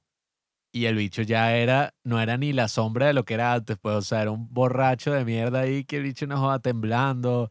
Era como un perro viejo, ¿sabes? Un perro viejo así vuelto mierda. Y yo creo que ya, o sea, al hacer eso, lo que eso demostraba es que el bicho ya no joda, en esa época se habrá vuelto bueno, o sea, en un diablo. Sí, habrá matado gente, habrá hecho, no sé, No creo. coño. O sea, yo lo que creo es que eso tiene como que más un, un objetivo narrativo. O sea, que lo ponen de esa forma para que eso, terminar así con un gran final de que el tipo eh, terminó matando al que fue su adversario por varios años. Creo que es las dos razones en realidad. Tanto para eso, para dejarte como impactado al final, porque eh, ese plano que, con el que cierra la película, que este Daniel Plainview está sentado así, tiene a este Eli muerto al lado, ese- esa escena te impacta y que la película cierre así, obviamente es como para que tú te vayas y digas berro. Pero también tiene sentido que lo haya matado ahí porque durante toda la película se estuvo viendo eso de que, bueno, él amenazó, lo que decía eh, Juan Pablo, que él amenazó a estos magnates con que te voy a cortar el cuello. Pero yo, yo no, ahí cuando lo estás viendo, tú realmente no crees que el tipo lo va a hacer. Ya al final, cuando, cuando él sí lo hace, tú dices, oye, este desgraciado ya se convirtió en aquello que él tanto decía hacer.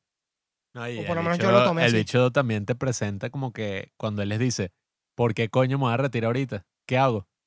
¿Qué hago si me retiro? Y entonces él dice, bueno, pasa el tiempo con tu familia, tal. ¿Qué, qué familia? o sea, el sí, tipo... ahí no tiene mucho sentido. El tipo en este momento, ya cuando el bicho está ahí, o sea, retirado, es que uno se da cuenta como que mierda. Es que es verdad, o sea, ¿qué coño haría este tipo retirado a hacer una mansión? O sea, ¿qué va a hacer?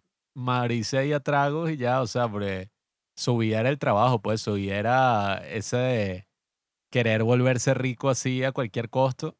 Y una vez lo logra, es como que, ajá, pero ¿para qué? O sea, ¿qué coño voy a hacer ahora? Sí, es que yo veo eso, pues, o sea, que ese asesinato del final yo lo veo más como un objetivo narrativo, como que, ajá, si él mata a Eli al final, eso pues queda como que la persona que se corrompió completamente y eso para que sea un final así súper impactante. ¿Qué, qué va a pasar después? Y que, bueno, entierra ese marico en el jardín. Pero de que Daniel Plainview, eso pues como personaje fue que, ajá, él será egoísta, él, él será como que súper ambicioso, que quiere construir su propia empresa y no quiere de- depender de más nadie. Pero de ahí a que el tipo y que, bueno, mató a sangre fría, sí, porque le provocó un capricho a este sacerdote en su propia casa, yo creo que, ok. O sea, Bueno, es que es como que un no- salto muy grande, eso, entre una amenaza que le hizo a los ejecutivos esos de la empresa de petróleo, saltar de ahí a que el tipo, no, bueno, mató al sacerdote porque le provocó. Bueno, es que. que- No, el- yo, sí lo, yo sí lo veo súper eh, bien, súper verosímil. Mm. Porque, o sea, este tipo obviamente le tenía rencor. Después de lo que, de lo que No, estaba que haciendo, como además que el di cura. tus pecados, era el cura. o El sea, cura es bien maldito porque el cura le decía y que no, a ti te pasó eso fue porque no me dejaste bendecir Sí, la de vaina. pana, Por eso es que tu hijo es sordo. Qué horrible. Y el bicho Sí. después cuando le cae coñazos, yo la primera vez, o sea, cuando lo vi hace tiempo, yo dije, verga, ¿por qué le cayó coñazos? Qué loco, qué arrecho. Pero es que también el carajo estaba como que, mamá huevo, salva a mi hijo, pues. Tú no eres el profeta, tú no le curas la La- artritis a la vieja y la- quítale la Mis sordera, manos pues. sanadoras, que por cierto esa, parte esa parte me recordó a ciertas cosas que yo llegué a ver en carne propia. Así la gente, sácalo, demonio, sal de ahí, sal de ahí para ese afuera. tipo claramente era un charlatán, pues. Sí, al y final que- he, cometido pecado. Sí, e- e- ¿Qué- ese qué y es que no, bueno, ese mismo, que es y que no, que tú vengas a este tipo que tú desde el principio, cuando él se presentó en la granja de tu padre, fue y que, no, tú eres un maldito codicioso y que dame 10 mil dólares. Y luego pasa todo el tiempo y que no, yo no solo quiero eso, pues, o sea, que tú me ayudes aquí como que en esta empresa para buscar este pozo y toda es- esa cuestión, sino que me pagues los 5 mil dólares que me prometiste y que con intereses. Y Ay, que, chique, 100 mil- eh, 100 mil dólares y que estás tremendo. No, y que eso, 100 mil dólares y que signing bonus. O No, sea, y ahí- solo por venir a ti a traerte esto, cuando el tipo ya es un, ma- un gran magnate del petróleo que está en su casa y, Y, en la, sin hacer en- nada. y Y justo ahí- en 1927, que es como eso, pues, el Black Friday en Estados Unidos, el, ¿cómo es? La Gran La Depresión. Gran Depresión. cuando empieza la gran depresión con el crash del mercado. No, Sí. y ahí hay rencor de los dos lados, diría yo. O sea, por eh, tanto este Eli. Bueno, la escena en la que golpea a su propio papá porque no le pediste los 10 mil dólares. Sí, bueno, te o sea, Sí, yo, O sea, ahí ya queda súper obvio que este es- también es un desgraciado. yo te tengo rencor a ti, Pita, pero no te voy a matar, pues. Bueno, aunque ojo, Yo no también. puedo decir lo mismo. a mí me gustó también ese, que yo no lo había agarrado tan así.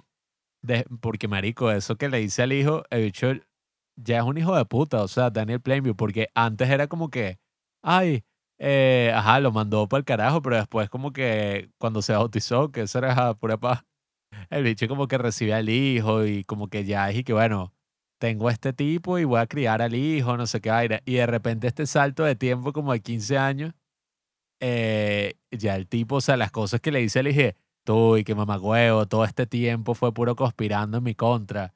Y que yo ni siquiera, y el bicho nunca le había dicho eso, y que yo ni siquiera soy tu papá, tú eres un bastardo de conseguir una canasta. Bueno, es que esa escena mierda. es que, es que es tú te quedas y que bueno, este sí. tipo como que ya no le importa, pero más nada. Y borracho así, pero en la no mierda. tiene a más nadie. No, ya Solo está. tiene a la única persona que quizá lo quiera es eso, Su hijo. su hijo adoptivo y el tipo lo manda para la mierda así 100%. Pero y así se Cuando- burla y que habla, maldito sordo. sí, sí, y que habla no- tú que este en- en- perrito sí, no, no en- esté hablando con las manos. y en tal, vez sí. de mandar a tu perro este y que wof, wof, wof, wof. Y eh, Sí. Es que por eso digo, el salto de personaje, ya bicho en ese momento ya era no joda, un monstruo. Y, y cuando bicho se recuerda a él con el hijo jugando, que le quita, le va a dar el sombrero y esa vaina, tú te das cuenta y que mierda, o sea, este carajo no es ni la sombra de lo que era antes. Pero eso, yo he visto a un montón de gente que puede ser súper maldita, pero que vayan a matar a- a una persona con sus propias manos. ¿No lo has hecho tú? No O sea, como- creo que sea un salto así como que tan instintivo, pues. Y que no, sí, sí, claro, yo puedo. Si viene una persona que a mí me cae mal para mi casa, yo puedo matarle con mis propias manos, así como que porque eso me Bueno, fastidió. Igual yo digo que a la larga esta película en general, o sea, Pero la- eso también te muestra que si tú estás haciendo una película, o sea, tú mismo como cineasta, no quiere decir que todo tiene que ser eh, plausible, pues. O sea, Frankie, deja la mentira. que- Yo acabo de ver el cadáver en la sala. Por favor. O sea que es mejor para ti, ¿verdad? O sea, si te saltas un poco como que ese esquema de personaje y terminas la película de esta forma. O sea, claro, es como- narrativamente es mejor, aunque no sea tan plausible, y que bueno, para finalizar mi película, prefiero que sea con este tipo matando a su adversario de toda su vida, que sé que no, como eso no tiene sentido con el, con el personaje, que no pase y ya. es sino es que, que, bueno, yo como- prefiero que mi película termine y que ¡pam! Es como esas películas, bueno, ahorita con el juego del calamar, que la gente que el final no tuvo sentido, este error aquí, no me gustó esto, tal. Y es como que, marico, tú que, o sea, si la, todo tuviera un sentido estricto así, como si fuera en el mundo real, todas las películas serían una ladilla, porque entonces nada tendría sentido. O sea, hasta los mismos documentales suelen tener mucha parte de ficción, porque es como que, marico, si yo te cuento esto tal y como fue, no vas a entender la idea que quiero transmitir, No, pues. sí, que eso es mucho mejor para el que lo hace y para nosotros que lo vemos. Que es y que, bueno, yo prefiero que me cuenten una historia así que me interese, pues como esta, la de, de Daniel Plainview, que yo esté ahí que no, no, eso en realidad no tendría sentido, entonces tendría que tener un final completamente distinto porque Sí. no me gustó. O sea, No, yo creo que ajá. lógicamente no tendrá como que mucha, eh, eso, Verosimilitud. Sí, eso, pero verosimilitud, pero dentro de la narrativa de la película es un final perfecto, pues, o sea, que termine así con que no, este tipo, eso, llegó como que hasta el final de toda esa cadena de decisiones, pues, o sea, Exacto, si ya fue un maldito con su hijo, fue capaz de algo así, o sea, que puede pasar algo parecido que si en una obra de teatro, que es como que un arte más Bueno, y- simbólico, que y es si que, lo bueno, ves narrativamente, si No, yo- y- y- si y- yo quiero un gran final, prefiero hacer esto que que no, yo soy esclavo de la lógica. Tiene que estar todo exactamente igual como fue en la historia y que, que fastidio, ¿no? Exacto, eso es, lo que, eso es justo también lo que yo estaba pensando en esta, eh, cuando estaba viendo, para poner un poquito el ejemplo, eh, La Masacre de Texas, que termina la película así como demasiado, entre comillas, cortada, pero no es que termine, o sea, porque yo la, estaba, yo la vi con mi familia. No, y entonces está la... eh, sí, marico. ¿Por qué hiciste eso? es una película súper sádica. No, sí, sí lo es, en verdad. Pero bueno, cometí ese error, ya lo volveré a hacer, pero la vimos y, y entonces tenía una tía ahí que dijo como, ay, pero la cortaron. Y yo como que, bueno, entiendo por qué piensas eso, pero yo le expliqué, bueno, yo pienso que eso queda así porque la idea es que tú salgas, en este caso, me imagino a la gente del 77, que creo que fue cuando salió la película, o 70 y- sí, sí, se- 75 creo.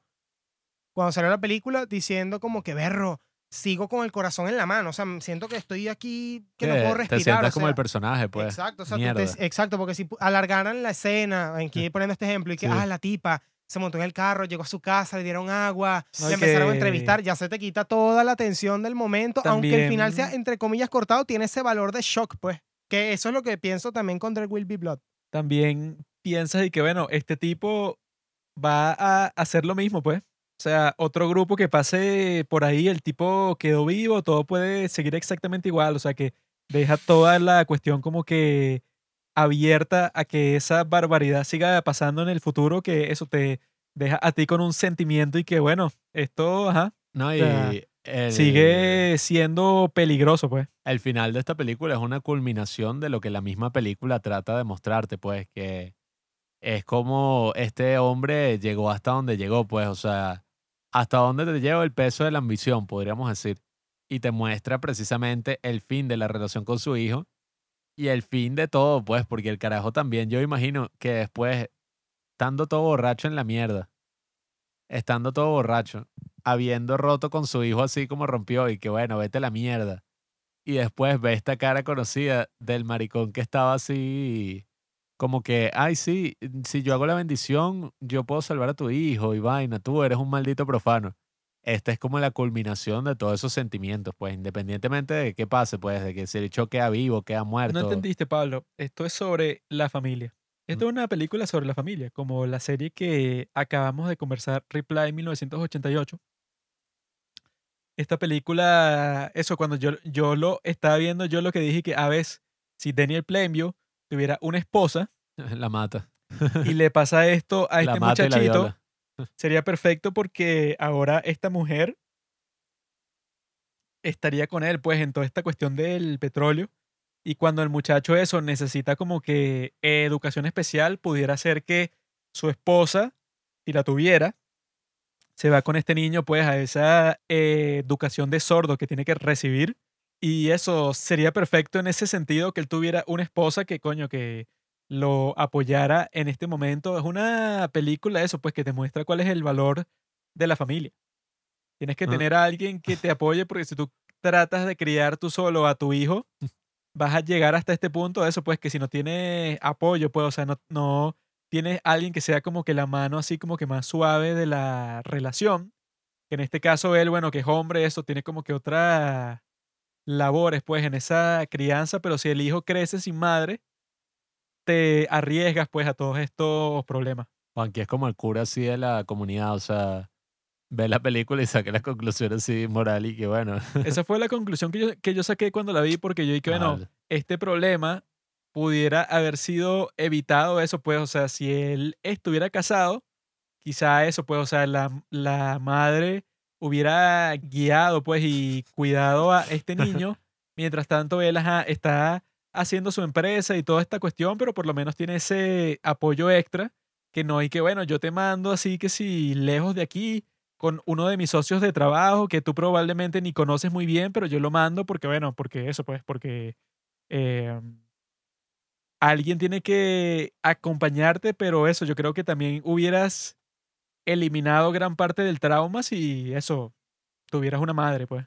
Yo lo que veo es eso, pues, como la historia de corrupción de un hombre y qué es lo que ocurre, pues, cuando lo que en verdad estaba persiguiendo era eso, pues, una vaina que no lo llevó a ningún sitio, porque, ajá, él tenía buenas intenciones, qué sé yo, pero el carajo cuando habla con el hermano y revela como su propia forma, que sabe uno qué coño habrá pasado a este carajo, no joda, en su juventud, en todo eso, para llegar a decirle al hermano que no, yo odio a la mayoría de las personas y que yo veo lo peor en la gente.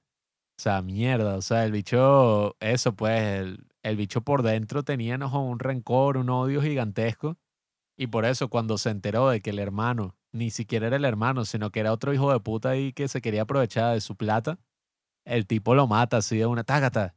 Le mete una bala en la cabeza y lo entierra. O sea, Sí, y- bueno, esa sí yo lo vi eso totalmente creíble, pues, y natural, porque es y que este tipo, obviamente, pues, él ya se veía por su comportamiento que ya él estaba como que tratando de contemplar una vida distinta. Ajá. Que di que, mira, ya tengo este tipo, que es una, co- una conexión con mi familia, que yo tenía que si ningún contacto con ellos, pero llega este tipo y eso, pues, ya estamos como que creando una relación de amistad y eso.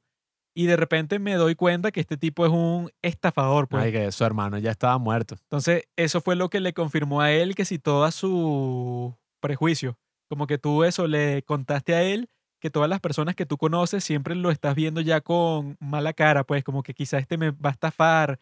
Ya el tipo está casi que sospechando de todo el mundo, pero cuando vea este tipo, él está como que empezando a cambiar un poco, pues y que, ah, mira, volvió mi hermano, así que quizá hay como que esperanza, no sé, pues para que yo no sea una persona tan solitaria.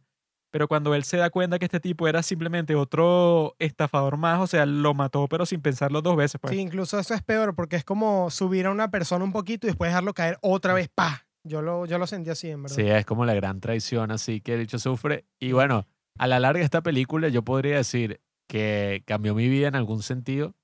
Es por el hecho de que esta película te demuestra, oye, el gran poder que tiene el cine. O sea, hasta qué tanto puedes llegar. O sea, tampoco es que es Star Wars y te está mostrando una vaina así, una ópera espacial, sino que te muestra como que mierda. O sea, qué tanto uno puede sentir con una película.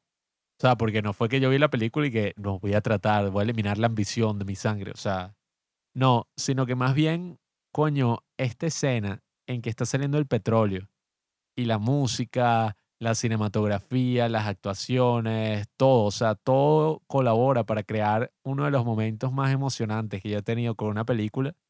Me demostraron como que mierda, o sea, esto es el cine, pues este gran asombro, esta, esta gran emoción que puedes crear, o sea, en tan poco tiempo, mierda, o sea, porque esa escena es como, no es el clímax de la película, pero es como coño, una de las mayores, o sea, hazañas que tiene la película y uno de los focos principales que es y que mierda, o sea, ahí es que pasa todo.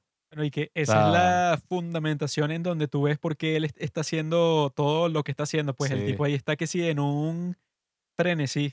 Está como que Sí. sí, esto es lo mejor porque hay un océano de petróleo debajo de esto. El tipo está eso lleno de petróleo, así todo sucio y todo sudado y, y que eh, uno pensaría que puede ser como que una catástrofe y que bueno, se quemó toda la ins- instalación que tú tenías para sacar ese petróleo, pero todo lo contrario, el tipo está en éxtasis y que sí, este es casi que el mejor momento de toda su vida, porque Claro. luego de que él asegura ese pozo de petróleo como que está produciendo bastante, es que él tiene el momento principal en donde cambia, pues en, en donde él se convierte en un tipo que era como que un empresario ya hasta cierto punto exitoso, pero después de eso el tipo se convierte en un magnate. No, y que se ve como el carajo pasa toda la noche viendo como la mierda ahí saliendo el fuego hasta que la mañana siguiente lo terminan de volar. O sea, el tipo está, no, o sea, que el otro y que, mira, ¿y qué pasó con tu hijo? ¿Está bien? Y que, no.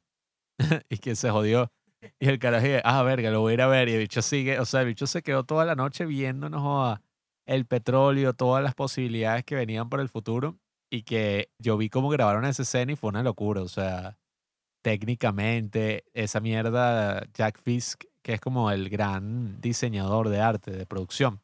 El gran diseñador de producción eh, que ha aparecido en varias obras así gigantes y tal. Ese sale en todas las buenas películas del mundo. ¿no? Ese fue el de Eraserhead. Mm, Él comenzó con David Lynch. Él fue el de, de Revenant. El tipo es responsable que si todas de las instalaciones así de producción que tú cuando estás viendo una película tú dices y que ¿cómo hici- hicieron esto? Pues quién es la persona que diseña todos estos grandes escenarios. Muchas veces es este tipo, pues, o sea, que cualquier persona, cualquier gran director lo llama para diseñar, pues, o sea, todas estas hazañas de producción claro. que yo hasta este momento no tendría ni la más mínima idea y que, ay, ¿cómo tú eso diseñas eso, pues toda esta instalación de petróleo que parezca que tú en realidad eso tienes un pozo petrolero y, y entonces después que se quema al final toda la instalación, o sea, eso debe ser Es que bueno, súper difícil. la misma iglesia así donde ocurre este bautizo del tipo. O sea, esa construcción de esa iglesia que tiene la cruz y por ahí es que entra la luz y paras a los tipos, es arrechísimo. O sea, yo vi que el tipo construyó toda esa torre así de madera, toda esa torre de petróleo. Y claro, eso fue un peo cómo hacer para que la vaina, no joder esa vaina antes de tiempo. O sea, incluso ellos querían dejar, tenían otra cosa ahí planeada para esa escena. Y fue como que no, mira, marico, ya esto se está consumiendo, tienes como media hora más, dale, sigue grabando. Ah, bueno, en el caso de eso, pues de lo que hizo Jack Face en The Revenant, que dije que no, bueno, esta es como que una iglesia en ruinas en medio de este desierto, pero de nieve. Entonces tú tienes que construirla con, con tal de que se vea realista. Y es que, ay, ¿cómo alguien hace eso? O sea, Sí. eso, construir en un ambiente eh, totalmente hostil en cuanto al clima. Es que, ¿cómo construiste una iglesia en ese ambiente que se viera como estuviera en ruinas? O sea, este tipo, eso. Y bueno, esa es There Will Be Blood, una película que yo recomiendo, bueno, a casi todo el mundo y más si te está interesando este tema del cine, porque lo tiene todo, o sea, una cinematografía perfecta, un diseño de producción asombroso, una dirección, bueno, magistral, las actuaciones ni hablar, o sea, la actuación de Daniel Plainview es como que una de las mejores actuaciones en la historia del cine, pues, o sea, desde el acento hasta la forma en que se mueve, hasta el mostacho, o sea, este carajo ganó mejor actor en los Oscars ese año. La que ganó mejor película fue No Country for Old Men, que coño, también está buena, pues, no sé. Eso es como un debate. ¿Tuviste eso, Pita? No, aún no lo he visto. Ese también está burda de buena, pero ah, a la larga yo creo que es mejor The Will Be Blood. Porque incluso cuando ellos, ese es de los hermanos Cohen, No Country for Old Men, y cuando ellos fueron a buscar el sitio de locación, se consideró a los hermanos Cohen que también estaban buscando en el mismo sitio. Y los carajos como que eh, a propósito rentaron todo el, que si, habían que si tres moteles en el área, rentaron todas las habitaciones para joder a, a Paul Thomas Anderson. Como que, marico, no, esta es nuestra zona. No nos jodas. Chapayá. Sí, y al final sí terminaron grabando como que muy cerca. Y esa escena donde sale el fuego y sale toda la vaina, ahí casi que no hubo efectos especiales, o sea, muy poco. Solamente que sí hay unas tablitas que se rompen aquí, pero era casi que sin efectos especiales. Y la vaina fue tan grande, o sea, el, el humero, el fuego, la vaina, que arruinó parte de, o sea, tuvieron que cancelar el día de grabación de No Country for Old Men porque todo estaba así casi que nublado, o sea, casi que hicieron un cambio de atmósfera en esa mierda por todo el fuego, toda la mierda que incendiaron ahí. Entonces, bueno, es una, como digo, una gran película en todos los sentidos y una película que me enseña, bueno, el gran poder que tiene el cine y, y la razón también por la que quiero ser cineasta, pues, y quiero dedicar mi vida al cine. There Will Be Blood es mejor que No Country for All Men, ¿no? Sí, eso es lo que estaba diciendo. O sea, entiendo por qué le dieron el Oscar a la otra, porque coño, ajá, los hermanos Cohen y la vaina. Porque hicieron lobby, porque le pagaron a los jueces, esos los que hicieron esa película. Sabían que no tenían competencia con el gran Paul Thomas Pero Anderson. ojo, no, Country for Old Men también es tremenda película. Ay, entonces, entonces, ese no es el punto. El punto es que There Will Blood es mucho mejor, ¿no? No es mejor, es mucho mejor, pienso yo. Oh, este, jo- bueno, es que coño, esa actuación de Daniel Day-Lewis es Que arrechísima. o sobre todo en la sea, parte final, que yo veo sus ojos y yo digo, este desgraciado de pana, Sí. berro, se convirtió en una persona asquerosa, que él le está hablando al hijo, tú ves los ojos como él está así, casi que berro, casi, que se, como lo, habla, todo. casi que se lo va a oh, comer. Sobre todo por el hecho de que eso, si yo he querido ver muchísimas veces esa de There Will Be Blood y que la he visto con todo tipo de personas, en cambio No Country for All Men tú la ves y tú, y tú dices que es una buena película, está bien hecha, tiene esta historia súper interesante y tal, pero no me causa en lo absoluto la misma reacción y que sí, yo, yo tengo que ver No Country for All Men con bastantes personas y recomendárselas y tal, y que para sí, nada. es que esto es una película emocionante, o sea, el soundtrack, estas canciones de Arbor Pratt, o sea, la del final, yo incluso a lo largo de los años la he escuchado. Arvo Part. Bueno, ese maricón. Y que incluso me ha dado ganas de descargar una de esas biografías que sí de Rockefeller, de un tipo eso, pues, o sea, que construyó una industria petrolera, pero de cero. O sea, que- Descárgate el libro ese Petróleo, el que está basado en esta película. aunque dicen que ese libro no es muy bueno, porque, o sea, fue lo que lo motivó a él pues a investigar todas estas cuestiones que tienen que ver con petróleo.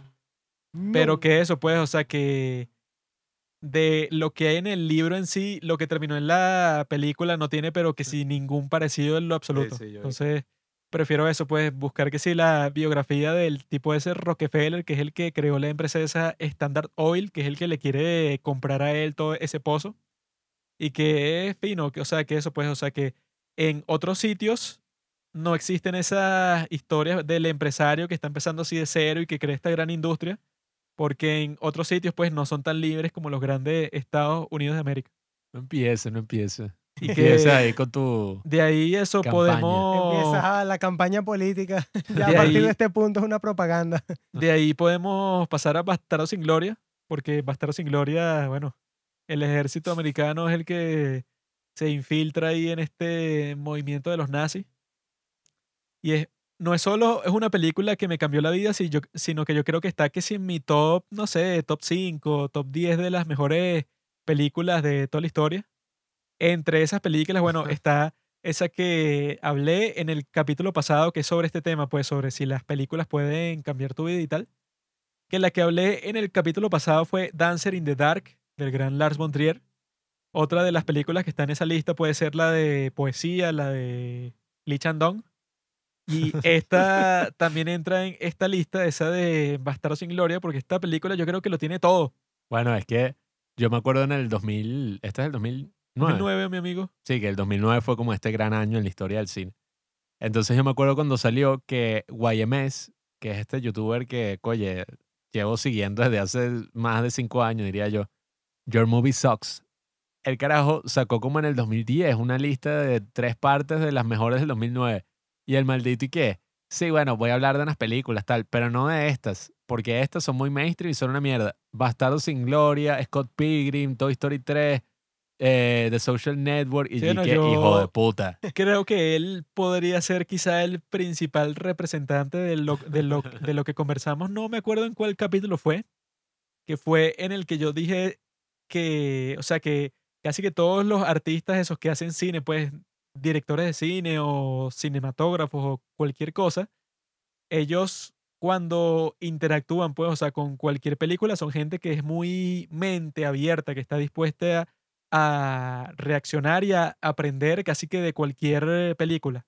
Pero en el caso de va- varias personas que hacen eso, pues, y que reseñas de cine, esos tienen unos criterios todos raros. En el caso de este, eso, que tú descartes películas como Bastardo sin Gloria, como Scott Pilgrim, de las mejores películas del año, The Eso Social es- Network. lo más absurdo que puedes hacer en tu vida, porque eso, pues ya ahí estás mostrando que tú tienes como que una especie de resentimiento. Así de que si una película es muy popular, entonces no, no me gusta. O sea, una mentalidad así como que, así de hipster, pero que no tiene ningún sentido, porque sí que, bueno, porque el hecho de que sea popular haría que la película fuera mala, no tiene sentido. El juego del calamar está sobrevalorado. O sea, que es y que, bueno, quizá, no sé, no es tan buena, a ti no te parece tan buena como le parece a otras personas. Pero de ahí a que, no, bueno, en realidad esta película no se merece tal y tal cosa y que, que estás loco, weón, o sea, Esta es como dice Tarantino cuando dice que al final, this is my masterpiece. es que eso, en el caso de esta película, si tú ves cómo está producida ya para empezar, ves que eso, pues es una película sobre la Segunda Guerra Mundial y que Mm. quizás es la primera película, eso, que tomó el camino realista para conversar sobre esta guerra. Porque ¿Y si ves las películas viejas, ninguna le toma eso, pues como que la importancia que se le debe a toda la cuestión del lenguaje. Porque el punto de esta guerra es que eso, pues como que es una guerra mundial. O sea, países en todas partes del mundo están participando en la guerra mundial y el idioma en cualquier conflicto que tenga que ver con esto va a ser totalmente importantísimo. Entonces, en el caso de esto, tiene que ver que eso, pues, o sea, que... ¿Qué quieres? Ah, te está haciendo tres. el signo ese de los... De... Estoy haciendo lo, con mis dedos el número 3, pero el de los ingleses, no el de los Yo alemanes. creí que ese era un código así que, que no, tres veces quiero, no sé, no, o sea, no sé, que se estaba Dame tres. comunicando por lenguaje Pásame de tres señas, cervezas. como el de, de Willy Blood. Bueno, pero es que en las otras películas, como no tú he dices. terminado de No, decir no, lo que es lo que tú dices. No, Dicen y que que, hablan y que, well, how are you, sir? Welcome No, es to que- Germany. En todas las películas así viejas de la Segunda Guerra Mundial, eso que si el, el- los 12 del patíbulo, y que este tipo se infiltra supuestamente dentro de los nazis Y es que, hey, mister. O sea, el tipo habla inglés, pero con acento alemán. Eh, Eso pasa en eh, La Mujer Maravilla, Sí, ¿te acuerdas? eso Que- pasa en. Wonder Woman con el marico este de Chris Pratt, ¿no? No, no, Chris Pine. Chris Pine, que el tipo se infiltra hablando inglés con acento alemán. Sí. Y que, hey, I'm invited to this party. I have to go through, mister. Y que esto es lo más ridículo que he visto en toda mi vida. O Ni sea, siquiera que- la vivo. No, y que eso quizá era aceptable en ese Hollywood de antes, porque es que, bueno, sería muy difícil para Claro. ellos encontrar actores al- alemanes que actuaran en sus películas. No pues, había ni subtítulos, era no existía, doblaban las pues. películas. Pero en el caso de eso de la Mujer Maravilla, que salió no sé cuándo, que si en el 2017, ¿qué? Y se puso con eso, yo cuando lo vi, después de ver Bastardo sin Gloria, yo dije, esto es lo más ridículo que he visto en toda mi vida. Sí. Porque en, Bas- en Bastardo sin Gloria, eso desde el, desde el principio, que tiene una de las mejores escenas iniciales en toda la historia del cine, Yo diría ya que la mejor. es que eso, pues, o sea, que tenga un tipo como Tarantino, pues, o sea, como que el coraje, pues, las bolas, como se diría coloquialmente, de comenzar una película así, de que, bueno, Hans Landa, que es un coronel de la SS de los nazis, o sea, que pueden ser clasificados que sí como los tipos más malditos, pero que sí de toda la historia, el tipo hace que tú sientas como que simpatía por él, pues. O sea, que es como que un personaje tan encantador que es un sentimiento súper incómodo que tú digas y que este tipo que hizo un papel de un nazi es un gran actor, hizo una gran interpretación y me gustó mucho, fue mi personaje Ay, preferido. Tarantino. Ese buen hombre que desde muy pequeños nos hizo amar a estos personajes muy malditos, pero muy carismáticos y los pies de las mujeres preciosas. Sí, es que eso, ¿quién se atrevería y que, mira, esto es un nazi carismático? Y que, Sí, o sea. eh, Y esa escena, la tensión que el tipo construye es como que tan gigantesca porque desde el principio te muestra, ok, ajá, estos están conversando, dame un vaso de leche, tal. Pero es como una de las escenas con más tensión que yo he visto porque abajo hay un pocotón de personas aguantando la respiración para que no los escuchen, o sea, y eso No, y, yo... y más aún cuando él, él toma, que creo que ahorita lo puedes mencionar, que él toma en cuenta lo del idioma. Que mm, él dice, bueno, estamos, eh, hablemos, este, hablemos En eh, inglés. eh, el inglés, exacto. Ujú. Usted habla inglés, bueno, entonces Eh, empieza a hablar inglés. Señor después- Lapetit, creo que he agotado mi francés. Lo cual es mentira porque el tipo claramente es completamente nativo en, en francés también, pues. sí, Exacto, que entonces creo, eso- que, di- creo que dicen, perdón, creo que dicen eso sí que usted es uno de los que habla inglés de la villa, algo así dicen. Sí, entonces yo digo que eso incluso eleva, eleva más la escena, porque que a ti te digan y que, bueno, usted sígame la corriente, voy a volver a hablar francés. Marico, Ahí sí. yo estaba, o sea, cuando Claro, la película, ahí perro. es que te ponen en, en ese contraste del poder que en un Ujú. conflicto así puede tener el lenguaje. Porque no es una guerra cualquiera así como que súper simple y que el poblado este contra el otro, El sino que que, tenga más balas, el que tenga más munición. sino sí. que hay involucrados ahí como 20 países distintos, pues. No, y que esa vaina de que, ajá, los de abajo no tienen ni idea de lo que están hablando. Los de- exacto. Mierda, o O sea, sea. y, que, y que te digan, sí, es que esa escena de pana, perro, increíble. y todo, o sea, todos los detalles están arrechísimos. Desde el vaso de leche, que es como que, marico, usualmente hay que, no, los villanos toman, no whisky, una vaina así. Pero tiene ese elemento que es como la naranja mecánica, pues el hijo de puta está tomando leche, que es la bebida más infantil así Sí. que hay. Monsieur Lapetit, que un vaso de leche. Sí, Y o sea, no, y el, la pipa, la Y vaina. el tipo eso es tan malvado que él como que da la impresión desde el principio que él sabe todo. O Sí, sea, sí. Él sabe que los tipos están ahí porque él pregunta justamente por esa familia y él está completamente convencido de que, bueno, yo sé que están ahí, weón. Yo pienso como un judío. Sí, no, y que él como que disfruta todo el proceso. Porque eso, quizá otro nazi ni siquiera hace eso, sino que entra eso con la metralleta, sí, los mata a todos ellos, revisa el sótano, los mata también y se acabó.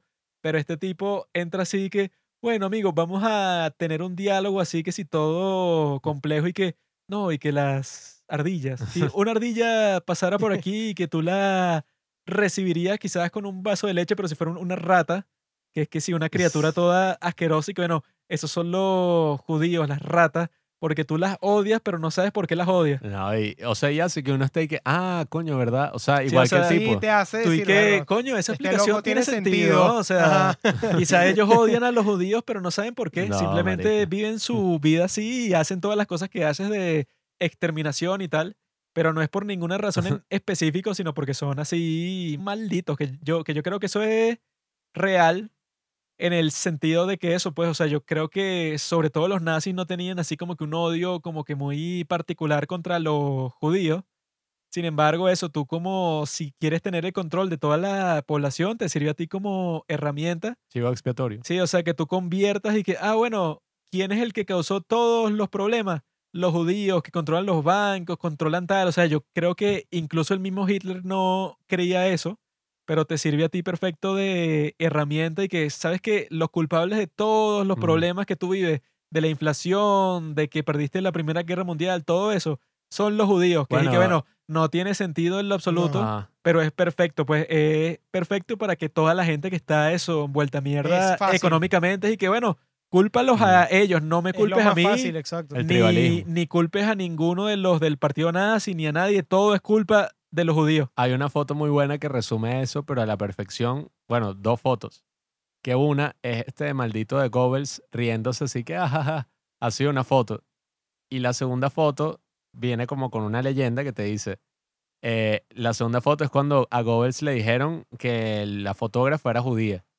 Y sale el bicho viendo a la cámara, pero así, como con una cara de maldito, así como que de odio, como que, Sí, o sea, que el ¿quién tipo coño trajo a esta tipa? asqueado. Y es como mierda. o Pero sea, que eso es como que puro teatro, porque es que, bueno, los Mm. tipos tenían unas teorías ahí que yo puedo divisar a un judío en cualquier eso, o sea, situación, y- pero eso, El bicho te, de te la risa. ponen un judío al frente, tú no tienes la más mínima idea de que el tipo es judío hasta que te lo dicen y tú dices asco. Sí, que o bueno, sea, Ahí es que se das cuenta y que, bueno, entonces tú no tienes como que ningún criterio para decir que alguien es judío o no, sino que te lo inventaste para que la gente odie a un grupo de personas y ya, pues. Incluso yo diría, pegándole un poquito con esto de Jojo Rabbit, cuando dicen y que sin sus sombreritos graciosos es muy difícil encontrarlos. Ah, sí, sí. Como, sí, marico, o sea, no, y, y esta escena demuestra también claramente que para que una escena tenga una tensión gigantesca, sí, o sea, las stakes, ¿cómo se dice? Las... em, Ah, mi dam. Esto es como el hecho de decir que se me agotó el español. No, pero eh, eso, pues, como que, coño, qué ladilla, eso tiene un nombre. bueno, X, las stakes, ¿sabes? Como que lo que se está jugando en la escena, lo que se puede ganar o perder, debe ser muy alto, es verdad. Sin embargo, cuando uno le dicen, coño, esta película no tiene acción, o no se imagina la acción como que, bueno, dos bichos cayéndose coñazos, dos bichos disparándose, y qué mierda la bomba, no. Pero la acción, y eso es algo muy teatral, la acción puede ser simplemente el conflicto entre dos personajes, o sea, y ese conflicto puede ser, mira, marico, yo quiero un vaso de agua y tú no me lo quieres dar porque eres maldito. Pero eso puede dar un conflicto bien arrecho de qué forma está escrita, de qué forma Bueno, está y actuada. como construyen esa escena desde el principio, eso que te muestran todos los detalles. Mm. Y cómo es la pipa de este tipo. Y cómo es su letra cuando escribe así que de Dreyfuses. Y que Mm. entonces, y que no, está Bob, Shoshana y tal. O sea, el, Entonces sabe todo. y- el tipo es que es la persona más meticulosa de todo el mundo, que es lo que te enseña a ti que, bueno, este tipo está preguntando por preguntar. Él ya sabe que toda la gente está ahí. The Jew Hunter. Y que yo cuando eso, cuando, cuando volví a ver esta película, esta vez que bueno, está en Netflix, me di cuenta de una serie de plot twists, pero que al mismo tiempo eso, pues narrativamente uno entiende por qué los hicieron, pero dentro de la película no tiene sentido, pues. Por ejemplo, al principio eso, pues está Shoshana, es la que está viendo a través de las tablas. Y lo que tendría sentido es que ella, bueno, se hubiera dado cuenta, ajá, no importa que no hablen inglés ni, ni, ni nada, pero cuando tú ves eso, pues, o sea, que este tipo se está poniendo más agresivo, que llama a sus soldados nazis, o sea, todo ese espacio de tiempo pudo haber sido perfecto para que ellos huyeran, o sea, que lo más probable es que los iban a matar de todas formas, Y que eso también cuando esta Shoshana sale corriendo en línea recta fuera de la casa, porque ese plano es muy cool, pues así que ves como que el contorno de la puerta y ella está en todo el fondo con los árboles, así que ya están como que en esos colores de otoño y eso. Cuando lo que hu- hubiera pasado en la vida real es que ella no hubiera corrido en línea recta así, sino que se hubiera echado para un lado, ¿no? Y entrar en donde están todos los árboles que están justo al lado del bosque. Pero ella corre en línea recta porque ese plano era perfecto ahí. Entonces ves que eso pues, o sea, que hay mucha gente que se se obsesiona pues con y que no, eso no es lógico y tal, y que bueno, pero si yo estoy haciendo una película y yo quiero que ese plano quede así súper cool, ese marco de la puerta así como la película esa, la de Once Upon a Time in the West, pero que tú veas a Shoshana A la así en el Creo fondo. que esa es The Searchers. Pero bueno. Ah, bueno. Ajá. Que, que tú veas a Shoshana así en el fondo que está corriendo con los árboles así, o sea, a ti te interesa más ese plano. No, y la misma tensión de que el tipo le va a disparar y, se- y yo, que verga, sí, qué arrecho, va a tomar o el tiro. sea, A ti te interesa más ese plano que, que no, bueno, en realidad la tipa, en vez de correr hacia allá, hubiera corrido lateralmente hacia los árboles. No, o sea, y, que es lo eh, más sí. obvio, pues, o sea, si la tipa salió de ahí y tiene los árboles justo al- a la izquierda, se hubiera metido en los árboles para que no la vieran, pero la tipa corrió en línea recta por todo el campo abierto que la pudieron haber matado, pero por cosas del, del destino, Hans Landa no quiso, pues. No, y eso es algo que es propio del arte en sí. O sea, yo vi un video muy interesante sobre eso, la última cena. Porque coño todos están comiendo viendo hacia, no sé, como que viendo hacia adelante, pues, porque no se están viendo los unos con los otros. Sí, o sea, que no está en círculo así, que hay Exacto, otros o sea, cuadros que son así, pero que no son icónicos en lo absoluto porque claro. ves a la, a la mitad de la gente de espaldas. Y eso siempre pasa. A mí me gusta mucho esta, o que habla Werner Herzog, que es documentalista y hace cine y vaina. Este viejito que el bicho dice que, ajá, que es más verdadero que tú veas, coño, una película o un documental sobre el asesinato así de, qué sé yo, John F. Kennedy, o que te leas las miles de páginas así del reporte y que, bueno, o sea, usualmente la verdad que tú estás buscando no es una vaina y que, bueno, a las 3, 0, 300 horas la bala recorrió tal, entonces el ángulo y el cielo y la vaina. Usualmente cuando uno va al cine uno quiere una verdad que va más allá, pues no simplemente una vaina, un reporte así escrito. Sí, bueno, en el caso de esta narración queda mucho más cool, dramático y eso para el futuro de la historia. Que este Hans Landi, que bueno, estuvo a punto de dispararle a Shoshana, pero por cosas del destino no quiso. Ups, Y eso originó la Operación Kino y todas esas cuestiones. O sea, solo por una decisión que le hizo, así por capricho y ya. Eso queda mucho más cool que, que realistamente ella se hubiera escondido en los arbustos al lado, porque entonces, o sea, claro, eso, Eso, ya es ponerse ujú. demasiado tricky, así con la película, porque cuando tú la estás viendo, tú tampoco te estás preguntando y que, este, Berro, se está, eh, se está, está corriendo en línea recta para allá, para acá. y la En gente que es así es ladilla, sea, la gente que es así es exacto, súper ladilla. Es horrible, o sea, realmente la gente se está concentrando en, ¿le irá a disparar o no? ¿Será que si dispara le va a llegar o no? Y cuando al final, eh, ¿cómo se dice? Subvert your expectations. el tipo todo y que, ah, no, hoy no lo voy a hacer. Hay ah. Como eso incluso tiene mucho más valor que el hecho de que, ah, es que la película hubiera sido mejor si se hubiera escondido en los árboles. No, No, y, pues. y que eso, yo me di cuenta de eso como en la doceava vez que la vi, o sea que fue esta última vez que otra de las cosas que me di cuenta es que, bueno, cuando pasa eso que tú estabas simbolizando, e- es- eso de lo de los glasses. tres vasos y tal, Takai Iglesia, Eso lo que más hubiera tenido sentido ahí era que, ah, si tú eres ese comandante nazi fastidioso, ¿no? El tipo que le termina apuntando a Michael Fassbender, lo que más hubiera tenido sentido ahí es que, ajá, ya tú te diste cuenta que el tipo es un espía. O sea, porque puso el 3 así occidental, cuando el 3 alemán es distinto. Tú te diste cuenta de eso y sabes que este tipo tiene que estar aliado con Bridget von Hammersmark. Sabes que, eh, eh, o sea, que ella también es una traidora. O sea, el tipo se, se dio cuenta de eso en ese momento porque, bueno, la tipa dijo que, que no, sí, yo lo conozco, que él viene de las montañas de Pitzpalú. Todo lo que él te dijo es verdad. Que, que eso también da risa porque en ese momento la película era Pitzpalú. Sí, la que sí. estaban pasando ahí que, marico, Sí, se o le sea, ocurrió una él excusa de lo pensó por la película que ya conocía y lo dijo, pues. Pero en el caso de, ese comandante nazi que se da cuenta de que este tipo es un espía y que, bueno, estúpido, sabes que hubiera tenido muchísimo más sentido que tú hubieras esperado a la vaina del cine O sea, porque él iba de acompañante de Bridget von Hammersmark y ya desde el principio tú le dices a Hans Landi que mira, estos huevones, yo sé, eh, yo doy por hecho que este tipo no es nazi, o sea, está fingiendo ser nazi para entrar aquí, o sea, algún plan maldito debe tener Claro. y los arrestan ahí y los, y los vuelven mierda, pero lo que se le ocurre al tipo es lo más absurdo Es de toda la historia, sacar su pistola, apuntársela por de- debajo de la mesa, cuando lo más probable es que te maten ahí mismo porque son tres nazis. Es que el hecho le hubiera dicho y que, bueno, fino, los dejo, se va y si quiere después los sigue no, o los no, mata. y eso, tiene a todo su ejército ahí, o sea, le pudo haber dicho a cualquiera del grupo y que, Yes. mira, mira, mira, ven acá. Y que este tipo que tú estás viendo, que se la da de comandante nazi, es pura paja. Entonces, ustedes vénganse para este lado, busquen su metralleta y lo vamos a tirotear a O todos. sea, o sea, hasta los pueden haber capturado y que no se muevan todos así armados. Ya que existían como 10 veces, disti- eh, 10 formas distintas, pues, o sea, de tomar cargo de esa situación y el tipo hizo lo más estúpido posible. que- y que bueno, para la escena queda muy cool porque permite que siga la Operación Kino. Pero dentro de ese contexto y que bueno, este tipo será retrasado porque hizo, reaccionó de la forma más estúpida posible.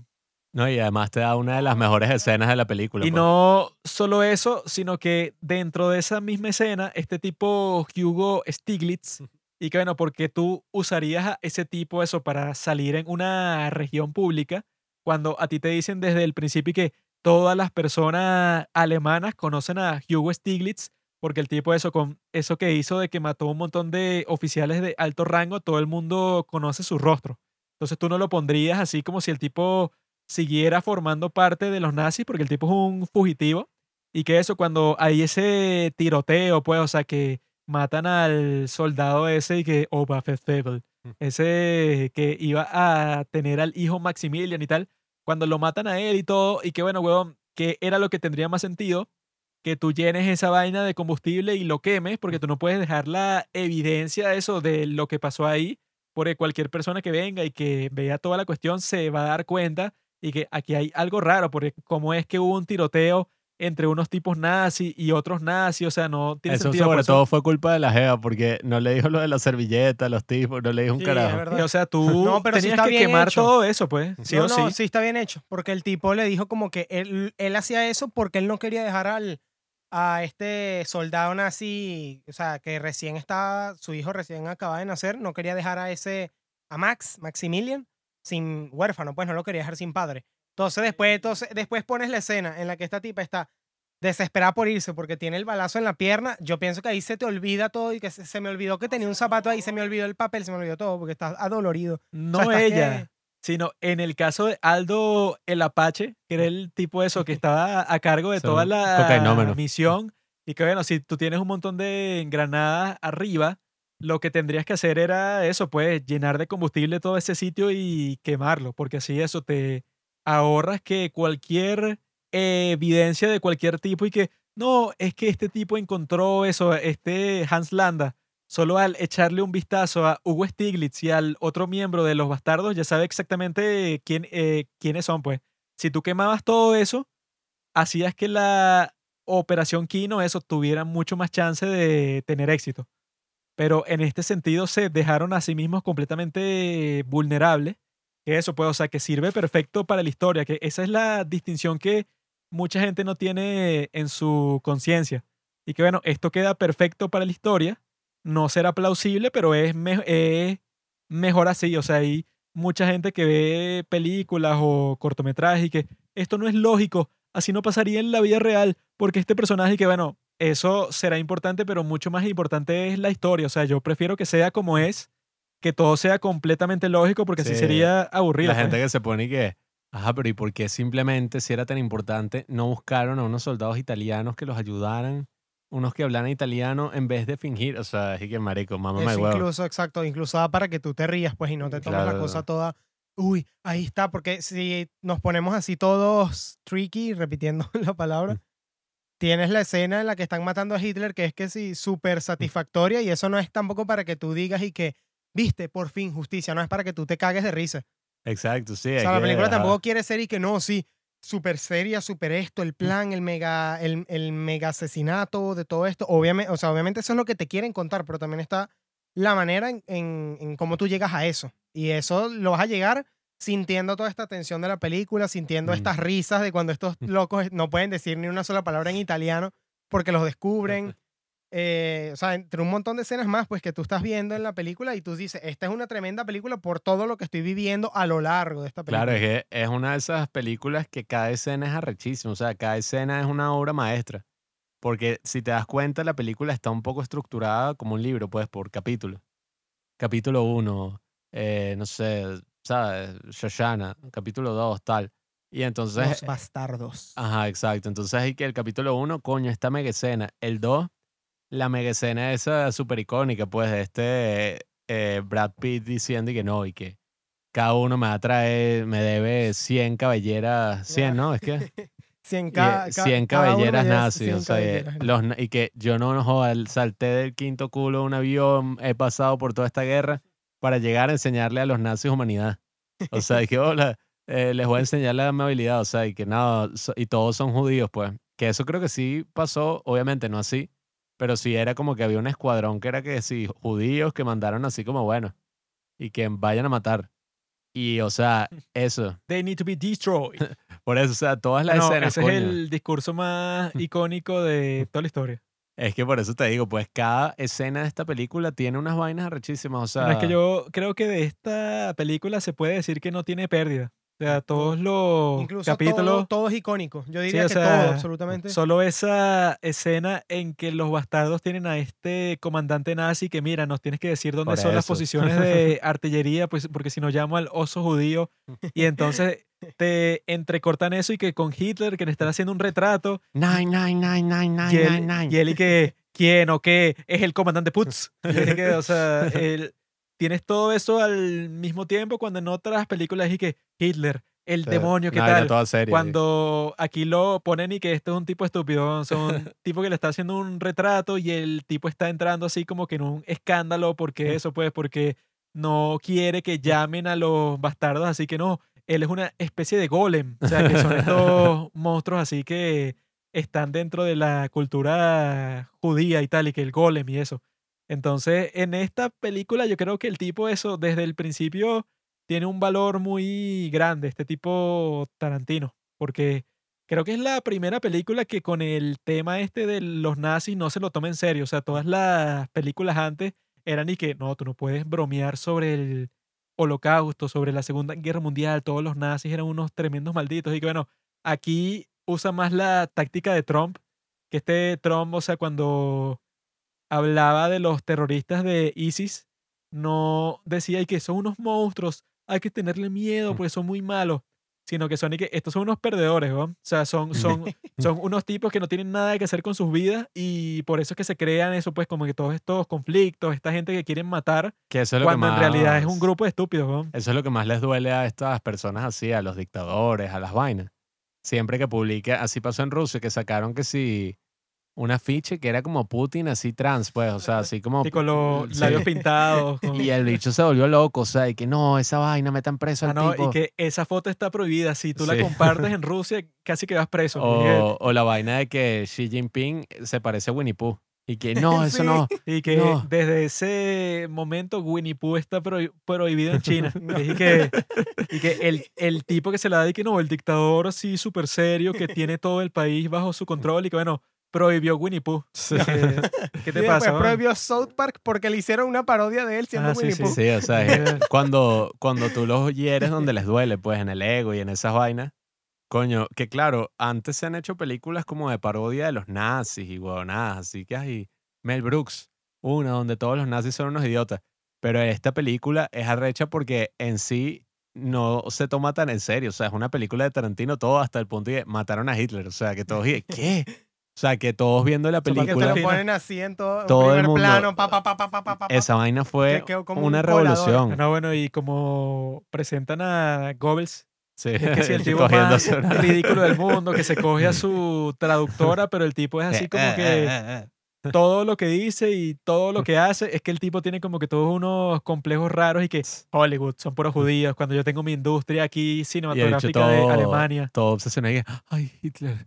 Oh, y que, que el bicho que está muy buena la película. El bicho que se pone a Se llorar. pone a- Y que, danke. El pero el mismo tipo Hitler. está así que sí, a punto de llorar, pues está ahí que, oh, este es El el, mismo mayor Hitler honor". qué idiota, y que ya están aquí en las costas y necesitamos ver esta película para emocionarnos nuevamente. Así, y, que, y que con los estadounidenses que acaban de aterrizar en Francia, yo pensé que esto sería un gran, una gran motivación de la moral para la gente que es parte del ejército nazi de, de ver a este gran soldado y Sí, todas o las sea, cosas que hizo por la nación. de la historia. y- El honor de la nación. No, y además, o sea, Tarantino y- tiene tantas olas que mete una historia de amor, o sea, que está estructurada como cualquier típica historia de amor, la mete en medio de la película y que el nazi se enamora de esta tipa y ya estaban ahí, o sea, sí tenían química y todo, o sea, digo, tenían química la vaina y la dicha no joda, saca la pistola y que ta, y lo mata y el tipo la mata a ella y que jódete, maldita. Esa es la historia de No, amor y- más trágica que yo he visto en Y toda no mi vida. solo, no solo eso, pues también el valor de poder, poderte reír, poder tener todo esto, pero también como, yo pienso que como una gran satisfacción por parte de, de Tarantino hacia todo lo que fue Hitler, pues, porque que tú pongas esta escena de, de esta tipa, eh, de esta chica, ¿cómo se llama? La Shoshana. Shoshana, exacto. Ella poniendo este Emmanuel rollo, Mimiu. este rollo de película en la que ella puso co- como, como que, bueno, soy, soy una judía y ahora ustedes van a arder.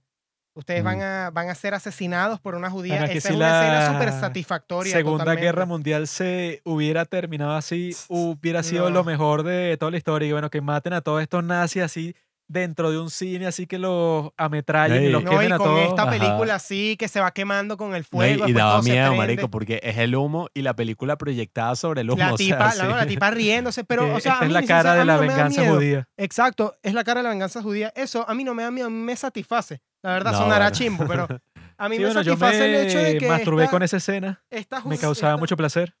de que esta judía haya podido, este, eh, eh, digamos, vencer a todos estos, a todos estos asquerosos dictadores. Bueno, es que eso, ese hubiera sido el final más satisfactorio de toda la historia. Salvaron la historia por el cine, pues, Ay, que a través del cine. tipa que le mataron a toda su familia y que sabes que yo fui la responsable de que mataron a Hitler y a todo el alto mando nazi. Y, No, y Sí, esa eso vaina, o sea, es como muy arrecho eso que todos ahí están y sí, bueno, yo me voy a morir, los otros bichos se explotaron.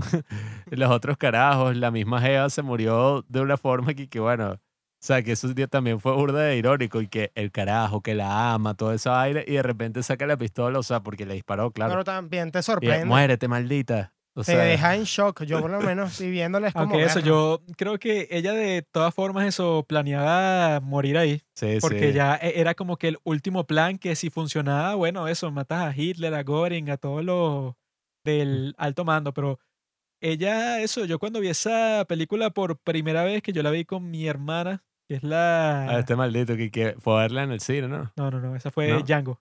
Ah, Esta ajá, de. Bastardo sin Gloria yo la vi aquí en DVD con mi hermana, que es la fanática número uno de Quentin Tarantino. Y yo con esta película estaba así con la mente explotada. Yo estaba, como dicen los españoles, yo estaba flipando. Porque dije, bueno, ya cuando uno le interesa el tema de la Segunda Guerra Mundial y eso, Tarantino te lo, te lo presenta así con esta forma, con esa estética, que la estética de esta película también es eso impecable. o Yo creo sea, que es timeless, pues como que clásica. Pueden pasar 100 años y la Sí. vaina igual se ve bien. Sí, es que los tipos, eso, pues, o sea, como te presentan desde el principio y que no, con la campiña francesa y tal, o sea, Mm. porque esta ya es la parte final de la guerra cuando los nazis están contra la pared, pero te muestran eso, pues que los nazis cuando ocuparon Francia y París y toda esa zona eran los más malditos del mundo, pues, o sea, los tipos cuando estaban en Francia actuaban como si fueran los jefes de toda la zona y al poco tiempo vinieron los aliados y los destruyeron completamente y los sacaron de Francia.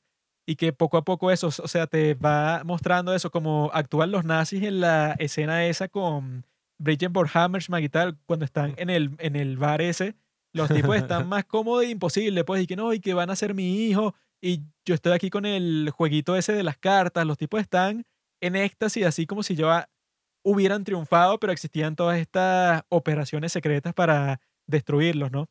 Pero que te lo muestren de, de esa forma como que tan ligera y que eso, pues, o sea, yo cuando vi esta película, yo también pensé que, bueno, cada capítulo podría ser fácilmente una obra de teatro.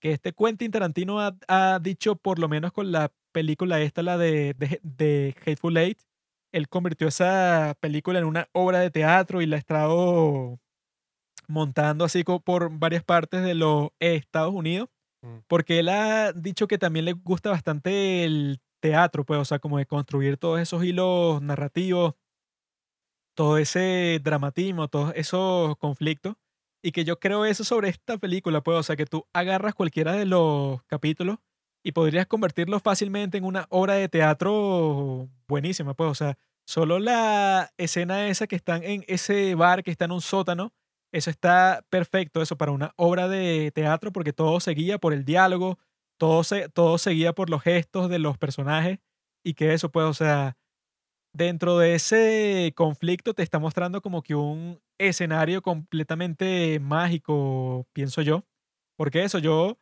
con esa estética que está logrando, sobre todo en esta escena, yo lo veo eso pues como que con un gran logro, porque se siente casi como que un viaje en el tiempo, pues, o sea, el tipo se está tomando en serio, o sea, que el tipo para hacer la estética y el diseño de producción y todo, pasaron por un proceso súper complejo, súper meticuloso, para tener claro que si todos los detalles de cada, que sí que del uniforme de los nazis tiene que ser exactamente así, porque así es que era en la vida real, y cuál es el diseño de un bar de esa época, tiene que ser exactamente así.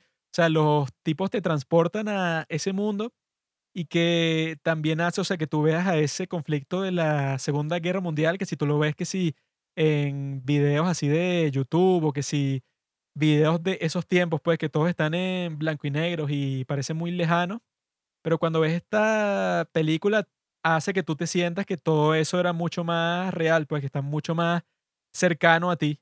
Y que en ese caso, o sea, yo creo que eso, que el personaje de Hans Landa es el mejor personaje de toda la historia del cine. Sabe muchos lenguajes, Mejor es no, Charles Chaplin el niño. es el mejor villano de todos porque eso, pues el plan en sí desde el principio estaba condenado si no fuera, fuera por él, pues, o sea, porque pasara lo que hubiera pasado en todas esas escenas de todas formas, si ellos planeaban eso, que cualquiera de los bastardos sin gloria actuara como acompañante de Bella von Hammersmark, de todas formas este Hans Landa se iba a dar cuenta y toda la operación desde el principio iba a estar condenada porque el tipo era el mejor jefe de seguridad que existe. Pues. Y se- bueno, y al carajo se le escapó lo de Shoshana. no, o sea, que la caraja quería quemar el cine y la vaina. Yo creo que él sí sabía todo eso, pero que el tipo no le importaba. no pues. sé. Bueno, es que esa Porque escena en que él ese- se encuentra con exacto, Shoshana, cuando, no él, sé. cuando él se encuentra con Shoshana que le pide a ella un vaso de leche. O sea, yo Sí, yo creo no que que... a ti te eso- dan- a- esa parte a ti es como perro. Yo no sé este si eso, exacto, uno, sabe uno no sabe si eso fue coincidencia, en verdad el carajo estaba claro. Yo no creo que sea coincidencia, porque es y que, ajá, ¿por qué le pedirías a esta tipa que tú no sabes eh, nada sobre ella y que, bueno, tráele a ella un vaso de leche? Y que no, y que él se mostraba así como de con esa actitud sospechosa y que no, pero tú no tienes nada que temer y tal, solo vamos a hablar de tal cosa y que al final de la conversación es y que, ah, no, pero yo tenía algo que Ah, sí. decirte a ti y que, pero Ya no me acuerdo, sí, no que- debe ser tan importante. como que se me olvidó, entonces no debe importar. Y ella cuando le dice eso está en pánico, así que ya es- él está planeando el final, pero para de- decirme que me va a meter presa, no sé. O sea, yo creo que él se dio cuenta, pero él desde el principio ya tenía el, el plan ese y que habrá visto que los aliados, los norteamericanos, toda esta gente ya tenía una mejor posición para ganar la guerra, pues. Y que bueno, a mí lo que me conviene es traicionar a toda esta gente. Que eso sí pasó al final de la Segunda Guerra Mundial, que existieron como, no sé, como 10 planes distintos para matar a Hitler. O sea, de parte de los nazis que pensaban y que si matamos a Hitler, capaz como que hacemos un trato con estas otras potencias para que no invadan nuestro país y como que terminamos la, la guerra antes de lo que tendría que terminar si Hitler va a estar aquí por toda la vida. O sea, eso pasó en la vida real y que eso, este Hans Landa como que personifica al tipo perfecto que pudiera haber hecho eso, pues, o sea, pudiera haber tenido éxito en este caso. Y lo que noté en esta vez, que no lo había notado todas las veces antes que vi esta gran película Bastardo sin Gloria, es que este Hans Landa, eso pues llama a todos los que no conocen el nombre, Herman. Porque él llama así como que a varios de los meseros, eso, que cargan la champaña, todos los llama Herman, llama Herman al técnico de radio que se lleva consigo que, que después lo matan. O sea, no me había dado cuenta de ese detalle, pues, o sea, que cuando él no conoce el nombre de alguien, simplemente lo llama Herman y ya. Otro de los detalles encantadores de este, de este personaje, pues. Sería gracioso y que, que, jódete. ¿A quién le importa? Así, ¿no? O sea, Ay, ¿por qué cambió tu vida la vaina? Coño, creo que es obvio, mi amigo. Porque es muy buena. O sea, es muy buena, te da todo ese contexto sobre la Segunda Guerra Mundial, así como que es una película que es capaz de conversar sobre este tema, pero sin ningún tabú, así como que no, tú no puedes hablar sobre esas cosas porque son como que muy trágicas y tal. Sino que el tipo de eso no solo tiene como que el valor para est- estructurar una película de este estilo, sino que el tipo, bueno, pues, o sea, la forma en que está escrita el guion, la forma en que está grabada y todo, o sea, toda esa estética. Yo creo que en el momento que vi esta película, o sea, que habrá sido, no sé, como en el 2012, 2013, algo así, o sea, como que varios años después de que había sido estrenada, como nunca había visto una película de este estilo, o sea, que sea así súper popular, pero al mismo tiempo esté hecha de esta forma como que tan artística y tal, o sea, como que te abre la mente hacia la posibilidad de otras formas de producir y tal. Y que yo eso, pues, o sea, como esta, esa combinación de todos estos idiomas distintos al mismo tiempo, como está este tipo, eso, que está haciendo una película de guerra, pero al mismo tiempo es un drama mucho más profundo, eso, pues, o sea, que no sé, que si salvando al soldado Ryan, o sea, está como que es la primera película de guerra que yo vi, eso, pues, o sea, que ve como que todo el conflicto, pero de una forma mu- mucho más profunda que cualquier otra película. Y que eso, pues, o sea, son esa clase de películas que tú cuando las ves cuando eres una persona muy joven, son las que te dicen y que, ah, bueno, estas son las que te motivan así, eso, para tú que quieras hacer cine también, o sea, que te muestran y que no solo es posible hacer la clase de películas que ya estás acostumbrado, sino que en este caso, bueno, te abre la mente a todas esas otras posibilidades que tú no conocías. Y eso, pues, o sea, yo creo que sí te cambia la vida en ese sentido, en nuestro caso, eso, pues, de que te muestra todas esas posibilidades cinematográficas que tú no conocías en ese momento de la historia. Yo sí. Sí. diría que por replantearte todo este tema de la Segunda Guerra Mundial, porque contener ese final ya te está como metiendo en un, en un aura de déjate llevar. O sea, esta es una nueva historia que yo estoy sacando en base a toda esta tragedia y el hecho de poder re- replanteártela de esta manera hace que agarre incluso mucho más valor la película que habiéndote contado una historia que aunque sea buena la película termina siendo, bueno, la realidad y tal vez salirse un poco de, de este molde de lo que es real y lo que y, o lo que llegó a suceder así trágico y contarlo de esta manera en la que tú incluso le das este, este regalo, diría yo, a, la- a- a los judíos con Un todo poco, esto. un poco como hizo en su próxima, bueno, en su última película, Once Upon a Time in Hollywood. Exactamente lo que que hizo. eso, algunos lo llaman como ucronía. Que eso es como, ay, ¿qué hubiera pasado si? Y coye, este carajo tiene demasiadas Sí. bolas de hacer una de la Segunda Guerra Mundial y una de los asesinatos de Charles Manson y pasarse la historia por el culo y que no, mira, sí, los mataron y de la forma más satisfactoria posible. Exacto, eso es un No regalo, diría yo. Es un regalo y es satisfactorio y eso es lo que, bueno, le da también cierta chispa a esta película, que si no la han visto, queridos oyentes, pues vayan a hacerlo porque está en Netflix, así que véanla gratis con una cuenta prestada, como yo.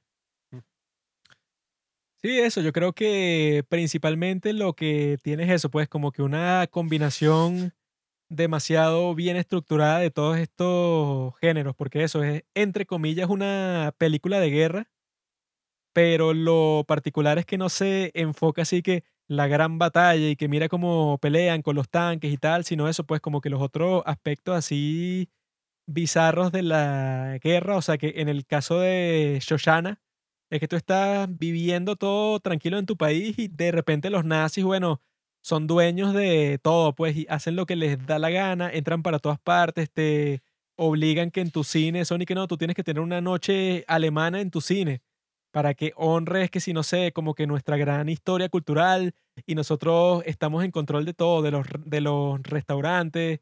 Nuestra policía política aquí en Francia es la que controla todo, o sea, como que ese gran trauma te lo muestra, pero eso yo casi que no había visto nada de esto en ninguna otra película y menos presentado de esta forma, pues, o sea, porque eso, muchas películas de guerra se enfocan en cosas distintas, pero todo el enfoque de esta película es completamente novedoso, pues. Sobre todo en eso, pues, en lo que se dijo al principio, pues, todo el enfoque que hace sobre los lenguajes, toda la importancia de que, bueno, este tipo, el personaje ese de Michael Fassbender, el tipo es capaz de, de, ser un espía, pero porque eso, pues porque él sabe alemán, porque el tipo conoce mucho sobre la industria cinematográfica de Alemania y toda esa cuestión. O sea, son como de todos estos factores que yo nunca había visto en el cine o en ningún otro sitio. Y que eso, pues por alguna razón, la mayoría de los hombres tienen una pequeña obsesión con la Segunda Guerra Mundial, pues. Pienso yo. Bueno, Pita. Otra vez hablando por él. Pita, ahora llegó la tercera y última película de esta velada, A Ghost Story. Ghost Story. La peor película de esta velada. Mm, La mejor. La peor. La mejor, ya lo dijimos, dos contra uno. La peor. Ganó la Dos democracia. contra uno. Dos contra uno, pero El yo soy, proceso democrático. yo soy no dueño del a- 51% de las acciones de esta empresa. ¿Qué tienes que decir de A Ghost Story de David Lowery?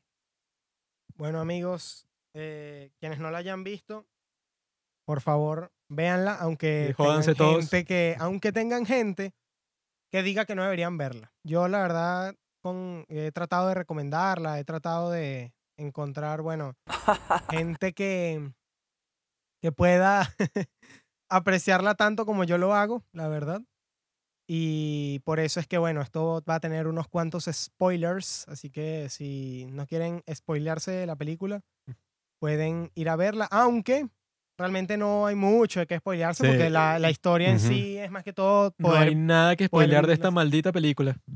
Sí, hay mucho que spoilear. Y ahora mi, mi destino será estar en contra de Juanqui.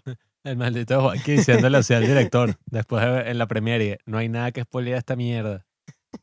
Ya. Bueno, es que Después eso, saliendo del cine, ¿no? Saliendo del cine. Yo el día de ayer cuando la estábamos viendo, sobre todo en el principio, yo me puse a hablar de eso, de cualquier cosa que se me ocurriera, pues yo dije que Este aburrido. huevón está ahí que, no, sí, porque GK, yo no sé qué yo dije, GK, Kamala Harris, esa foto que ponen de ella con los vicepresidentes, este que, sí, eso ya no tiene sentido, pero ya tuvieron a Obama que es negro y es presidente. Nosotros hablando así, la No vaina así, la bicha que sí comiéndose el pie. Estos dos tontos. Pero es que No ¿cómo valoran la te- película que es A Ghost Story y yo vengo ¿Cómo aquí, te concentras tú en poder- eso? yo vengo aquí a poder a poner los pies sobre la tierra a estos dos.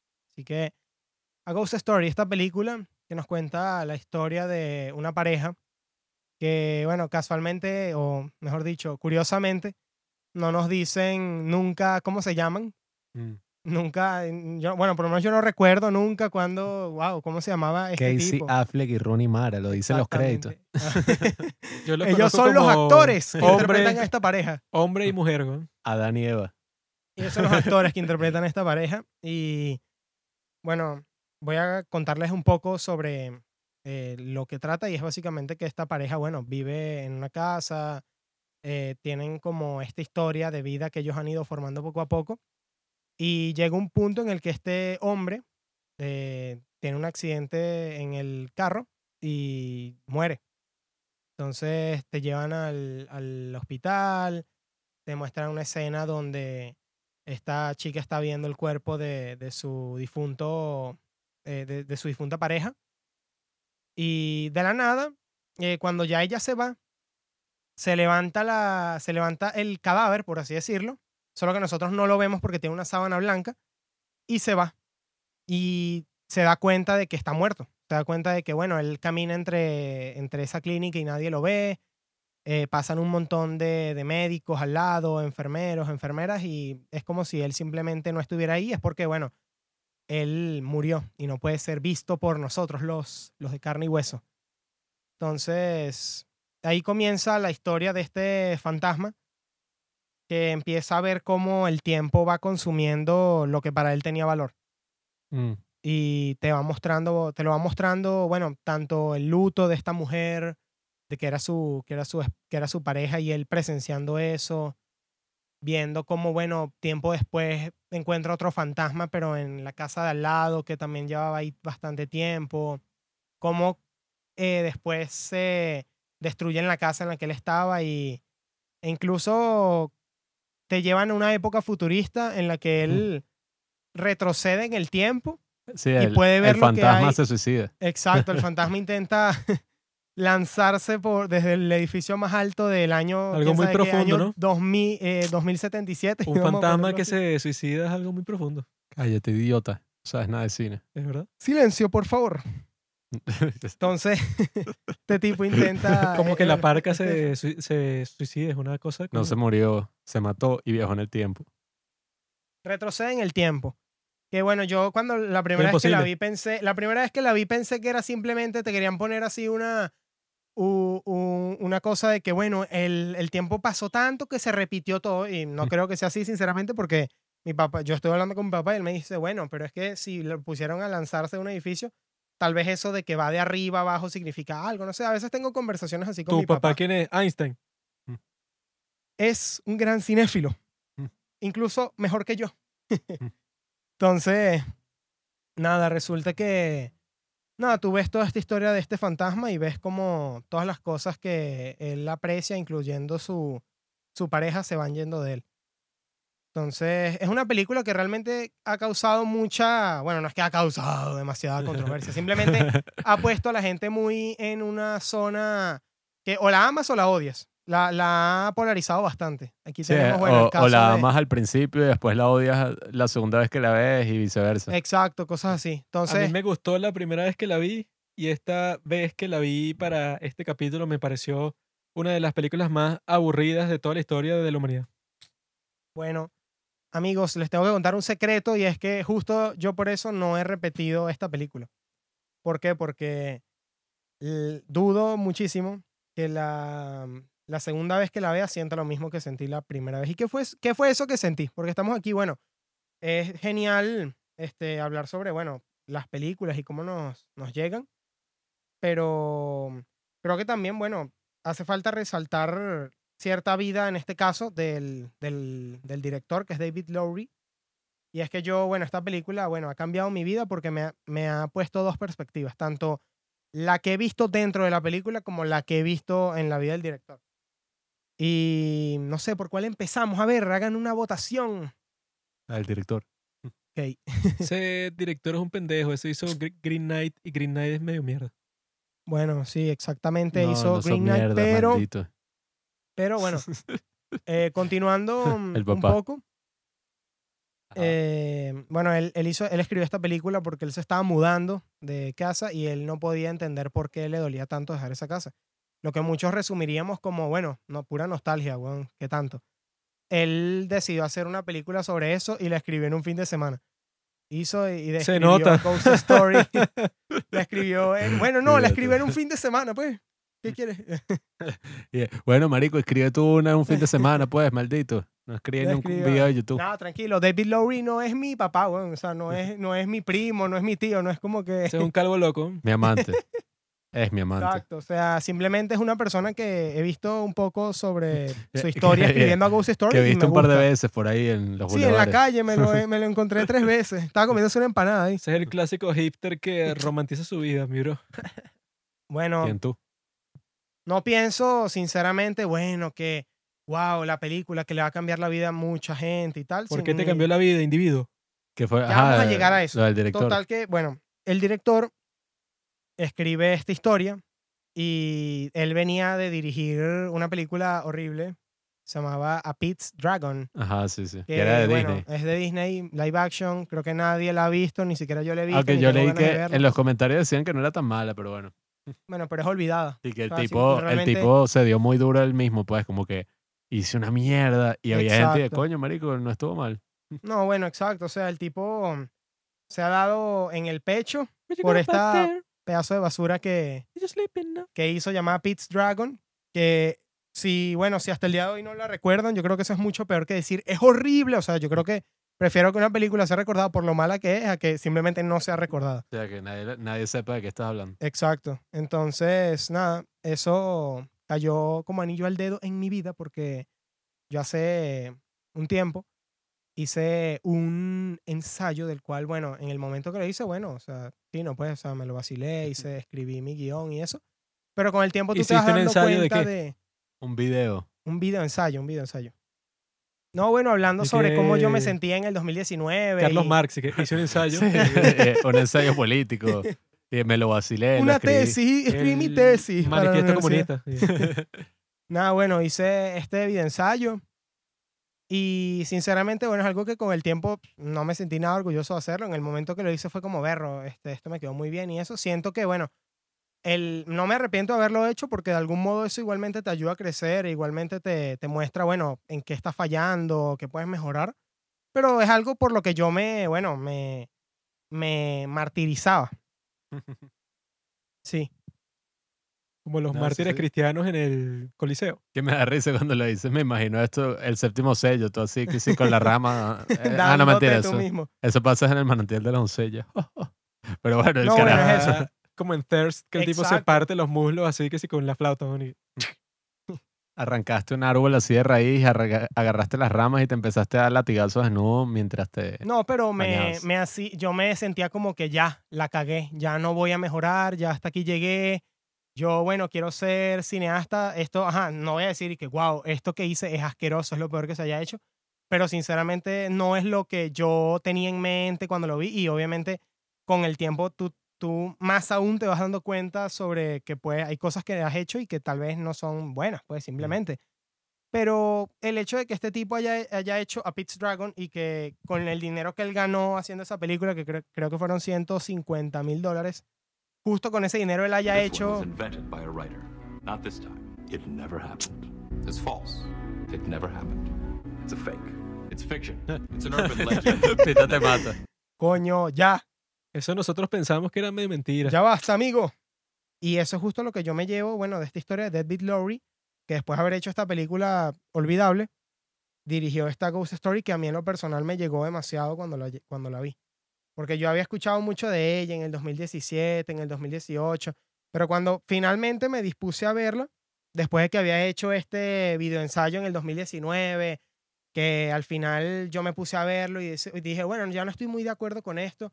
Yo pienso que hay más valor ahí en el poner, en, poner, poner a cuestionar tu yo pasado que en siempre estar, no sé, autofelándote a ti mismo y que, oh, oh, está increíble esto que hice hace 10 años, porque como dice una frase por ahí, es más difícil recuperarte de una victoria que de una derrota. Si piensas que todo lo que haces son victorias, entonces nunca vas a tener una verdadera, porque justo lo que va a poner esas dos en a contrastarse entre sí y a, a decirte, mira, esta sí es una victoria, justo que antes has fracasado. ¿Y tú Y creo que tienes eso es alguna ghost story ahorita? ¿Alguna ghost story personal? No lo puedo saber hasta que, hasta que, hasta que esté lista, pero básicamente Coño. me, me invitó a no detenerme. O sea, la historia de este tipo me invitó a decir, Berro, tal vez la cagué en esto, pero no tengo por qué entonces crucificarme y decir que ya no voy a hacer nada bueno o pensar que esto va a determinar toda mi vida. Obviamente ser reservado con eso. Tener la suerte de que, bueno, YouTube me permite ocultar el video, pero no, Coño, no pero llegar al ahora lo punto quiero de- volver a ver. pero no llegar al punto de, bueno, este, eh, decir como que, bueno, voy a, no voy a hacer nada más nunca, porque ya fracasé la primera vez. Y creo que realmente eso no es lo importante, lo importante es no detenerte y ya. Porque imagínate si este, por poner un ejemplo de alguien muchísimo más grande, Bong Joon-ho se hubiera detenido con Barking Dogs Never Bite, que es una película que, bueno, a mí, o sea, yo la vi, yo dije, bueno, veo unas cositas de él y tal, que si todo este, este humor absurdo, Sí, si no fuera Bong Joon-ho, ni que qué mierda. y que Pero- bizarra. pero más adelante tú vas viendo cómo esta persona va creciendo. Bueno, inclusive su segunda película, que es eh, Memories of Murder, es increíble. Y eso también, bueno, también está ese- esa historia de él. Y me imagino que la de muchos más, inclusive este, muchos más grandes del cine, pues, no me, no me acuerdo otro ahorita. Por eso es la frase esa que, bueno, ya está como sobreexplotada, ¿no? Dicen todos los bichos así, coach, pero que es y que, bueno, Thomas Edison decía, que bueno, no sé si en verdad lo decía, pero igual queda cool la frase, de que él no encontró la forma de hacer la bombilla, Mm. sino que él consiguió mil y un formas de no hacerla. Hasta que, bueno, llegó a eso. ¿De verdad? Bueno, eso está muy bien. Sí, Se para la robó a. Tesla. Yo creo eso también. Sí, claro, o sea que en los errores muchas veces uno aprende más que en un éxito, en una vaina así, porque, Exacto. ah, bueno, no es que a mí me haya pasado mucho, pero yo me imaginé que, verga, qué recho, cómo hiciste, y que Entonces bueno, no, sé, weón. Debes ser un experto en, en tu ámbito. ¿no? Tantos errores que has tenido. ¿Cuál es mi ámbito, Debes ser el más arrecho de la historia. Somos los hermanos Orellana. ¿Ah? Si yo cagué la película, tú también. Es completamente falso. Yo hice Pero, bien mi trabajo y tú no bueno, supiste cómo esa editarlo. película, esa sí, los película, van a dividir, los van a dividir a los dos. esa los película de. Ghost Story en particular, oye, no se puede decir que es mala. O sea, no se puede decir que, que no. Esta película es una mierda. Esta película tal, o sea, porque independientemente de si ¿Cómo yo que no ayer se me puede decir, quedé... Cállate. Si este está dormido en la película. ¿no? Por- es que eso es lo que digo. Independientemente de si yo me dormí ayer o no, yo creo que al verla uno ve como, coño, aquí hay una intención detrás de todo esto, un esfuerzo, una vaina en que, coño, así yo no haya conectado ayer, sí es algo que uno no suele ver. O sea, es una película original, es una película única, pues no es que uno y que, sí, bueno, un drama, una comedia de esas de mierda que uno ve en Netflix ahora. Que, que bueno, no, joda, o sea, qué cagada. Me quedé dormido, no entendí nada, sino que coño. Bueno, sí, es por eso ese criterio compara esta película con una película venezolana, sí, pero que sí, de las peores, y esta es una No. obra No, maestra. pero es que el esfuerzo se nota. Tú no- eso es algo que se nota. Tú estás viendo la película y tú dices, esto está hecho con amor. No, y esas escenas del tiempo, de cómo el bicho después al final se está viendo a sí mismo, verse a sí mismo. Exacto. O sea, entonces, Muy lindo, retomando pero un poco. aburrido. retomando la película y ya dejando claro este punto de la vida de David Lowry, que me hizo, bueno, reflexionar un poco sobre, bueno, no hay que detenerse ya y continuar y seguir experimentando y si uno la caga, continuar porque ya sabes qué no hacer y aprender de ti mismo, porque a veces es difícil aprender en cabeza ajena. Mm. Creo que, bueno, hablando de su trabajo, que fue a Ghost Story, que cuando la vi, conecté demasiado. Inclusive, bueno, me hizo reflexionar sobre otras cosas, porque nosotros todos, creo que absolutamente todos los que estén escuchando este podcast, tenemos a alguien, bueno, que nos ha dejado, y no estoy hablando como le pasa a Juanqui, de que lo dejan todas las mujeres Su ex esposo. por ser un misógino. El que Ya, me la dejó a mí venganza. fue el presidente Chávez. Entonces, creo que todos tenemos a alguien que, bueno, eh, ha partido de, de esta vida, De este plano. plano existencial, sí, si nos queremos poner con eso. Y nosotros siempre pensamos, bueno, está en un lugar mejor, está feliz ya, está con, y no está mal, o sea, de verdad jamás lo criticaría, eh, ni nada, realmente, pero sí digo que me hizo reflexionar sobre, ¿será que esta persona que yo extraño tanto, ella también me extraña a mí? Y también pienso sobre varias cosas, bueno, que se me han dicho a lo largo de mi vida, y es que, bueno, este, mm, unos van para el cielo y otros para el infierno, porque, bueno, yo he sido criado en una familia cristiana. Y bien, pues, o sea, está bien enseñarle eso. Entiendo que la gente comparta esos, esas No, creencias. no está bien. Entiendo que la, no, yo entiendo que la gente comparte sus creencias y bueno, eso tampoco lo voy a criticar. Completamente falso. Ok, ok. Entonces, Lo del cielo y el que- infierno es completamente falso. sí, tú ya lo experimentaste, te creo. Tú lo explicaste Entonces, la otra vez. entonces, Tú lo explicaste en el episodio que dedicamos a la religión. Entonces, nada, pienso que también pensar esto sobre eh, todas estas cosas que pueden, o todas estas personas que, que nos acompañan y que dejan cosas atrás, que pueden tener un valor para ellos, porque bueno, pensando no muy lejos, ahorita estamos grabando este podcast en un cuarto que pertenece, bueno, bueno, o que tiene muchísimas cosas que pertenecen al, al, al abuelo del cine, tengo entendido que le dicen así, que es, el, Sí. es el papá de, Mi padre. de, de Juan Pablo y de Juanqui. Y para él esas cosas tienen valor, pues, porque por algo las tiene aquí, por algo él las fue coleccionando, tanto que muchas no las tiene fuera de su caja. Y yo creo que ajá, eso tiene valor para él y tendrá Puras algún valor pistolas. para Juan Pablo. Puros dildos. Y el día que, Sí. el día que este, eh, que este señor, como a todos nos va a pasar, eh, ¿Mm? podam- eh, nos vayamos de este mundo. Le, estás diciendo la muerte a mi padre. No, para nada. Eso es cosa del pasado ya. ¿no? El día que eso suceda, yo creo que, bueno, estas cosas que pertenecían a él van a agarrar mucho más valor que él estando Bueno, todavía vivo. Es que en esa película, el hecho de que él es artista y vaina y tiene esta canción. Exacto, es lo que te conecta. Ya iba a Coño, tocar ese tema, exacto. Ajá, eso a mí me gustó porque cuando muere un actor o cuando muere un artista o alguien así medio famoso, o vamos a irnos a otro punto, cuando muere un youtuber, por ejemplo, alguien que tú estuviste viendo, uno se queda como que, mierda, o sea, esa persona que murió creó esto, o sea, dejó esto atrás. Y eso siempre es como un sentimiento ahí muy particular, o sea, que uno se queda como que mierda, o sea, esa persona ya no está, ya más nunca va a sacar más nada nuevo, o sea, ya se fue, pues. Exacto. Y entender que el hecho de que esas cosas algún día ya no estén nos va a doler. Como le pasó a este fantasma cuando él vio que llegó esta familia a su casa y él intentó ahuyentarlos. El hecho es quitando como los vasos, el moviendo es todo. Xenófobo. Tipo, es tremendo racista. ¿no? Como era el latino, el bicho y que fuera de mi casa, maldito. Como llegan unos centroamericanos a su casa, el tipo los empieza a sabotear y los intenta Eh, matar. y- Pero bueno, es eso. O sea, es que hay es cosas. ajá. Supremacista blanco, tiene una sábana blanca así encima. Parecía un miembro del Klan. ¿no? Tanto que, bueno, incluso eso que mencionas de la sábana, no sé si les pasó, amigos que están escuchando esto, pero yo veía la cara del fantasma triste, aunque solo fueran dos huecos, pero yo lo veía triste.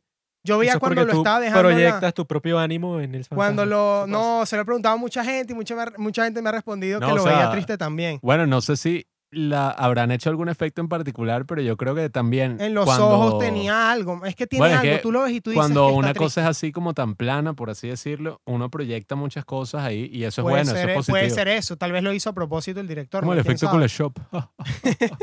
Yo lo vi Pero- totalmente feliz, porque yo siempre estoy feliz y veo al fantasma y dije, ah, él le está pasando bien. Feliz porque se está yendo. Ya estaba su miserable, pareja. Sí, o sea, estaba súper triste. Sobre todo Él cuando la jeva no- coger enfrente de él. Él no podía sentir ya nada de eso porque es un fantasma inculto, no sabes cómo funciona la vida después de la muerte. Ese es su alma. ese no es Total que, bueno, en Pero esta no puedes película. estar ni feliz y triste si ya estás muerto. Sí. esta película sí me rompió el corazón y me hizo sentir como que, bueno, eh, realmente, si te pones a verlo, cuando viene toda esta parte de que el tiempo está pasando y ya nada de lo que él tenía existe, o sea, todo eso quedó en el pasado e incluso viene este monólogo de este tipo que te cuenta sobre que, bueno, un día el universo va a acabarse y ya, Ah, y nada tiene... Exacto, y Eh. nada realmente tiene así un Es sentido. el monólogo más estúpido que he visto en toda mi vida. La película, el concepto, pues es súper simple. Sí. La historia de un fantasma, pero sin duda y- reflexiona sobre cosas que, coño, quitando el monólogo ese que ajá, puede ser eso, pues exposition, Sí, explicativo, pero de todas formas, o sea, no es como que la película y que, bueno, es una mierda y en el monólogo es que expresa todo, sino que, bueno, yo diría que Es hasta en la misma toma, No, yo creo cuando que te muestra el- este reflejo que hay como del sol y eso lo equipara como con el universo completo, coño, ese es el tipo de detalles que hacen que la cosa sea más interesante, pues sea como, coño, esta película tiene algo más allá, o sea, de no- reflexionar, exacto. Y quién no, es sabe, que o es que una película de terror o una vaina así, que bueno, y que no, ni es una vaina así toda pretenciosa que uno no entiende un carajo. O sea, Exacto, que, o que sea, bueno, marico, no hay gente ni que va está a pasando. decir, esta película es súper pretenciosa. Y bueno, piénsenlo si quieren, pero realmente yo creo que sí tiene un alma. Hay un director detrás que está poniéndole el corazón al hacerlo y se nota. O sea, realmente uno no puede ver la película y decir, no, no se notó en ningún momento, no. Realmente tú estás viendo la película y desde la canción que empieza a sonar y que tú te sientes en total conexión con esta pareja con los audífonos y ves a este fantasma como la está viendo y la está acompañando y, y solo viendo su cara tú dices, concha, le está triste que a ti, a ti sinceramente te duele. Y, y repito, cuando la terminé de ver, mi papá y yo dijimos, esta es una película que no le va a gustar a casi nadie, pero no es mala por eso. No es mala por eso y pienso que es importante tenerla yo, en, repito, en mi, en mi colección de películas que, bueno, han cambiado mi vida porque me hizo sentir esto que hasta ahora muy pocas, mu- o- otras, muy, muy pocas me han hecho sentir, que es todo este viaje. Bueno, sí, ha sido interesante, ¿no?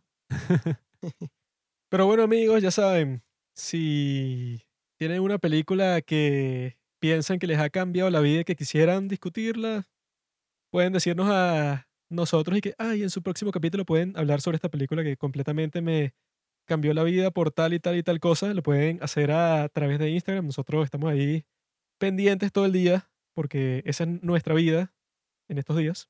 Así que bueno, ya saben, esta sección puede ser bastante recurrente en este podcast porque todo el mundo puede reconocer una película como esta en su propia vida. Así que yo creo que quizá va a haber parte 3, 4, 5, 6, 7, etcétera. Parte Star Wars. 69. Y todo para ustedes, todo para el pueblo que les gusta escuchar esto. Así que amigos, ya saben, cambio y fuera. Gracias por escuchar Los Padres del Cine. Síguenos en Instagram en arroba los padres del cine para enterarte de los nuevos capítulos que iremos publicando. Si nos escuchas por Apple Podcast, déjanos una reseña. Si no, disfruta escuchándonos en todas las aplicaciones por las que puedas descargar podcast.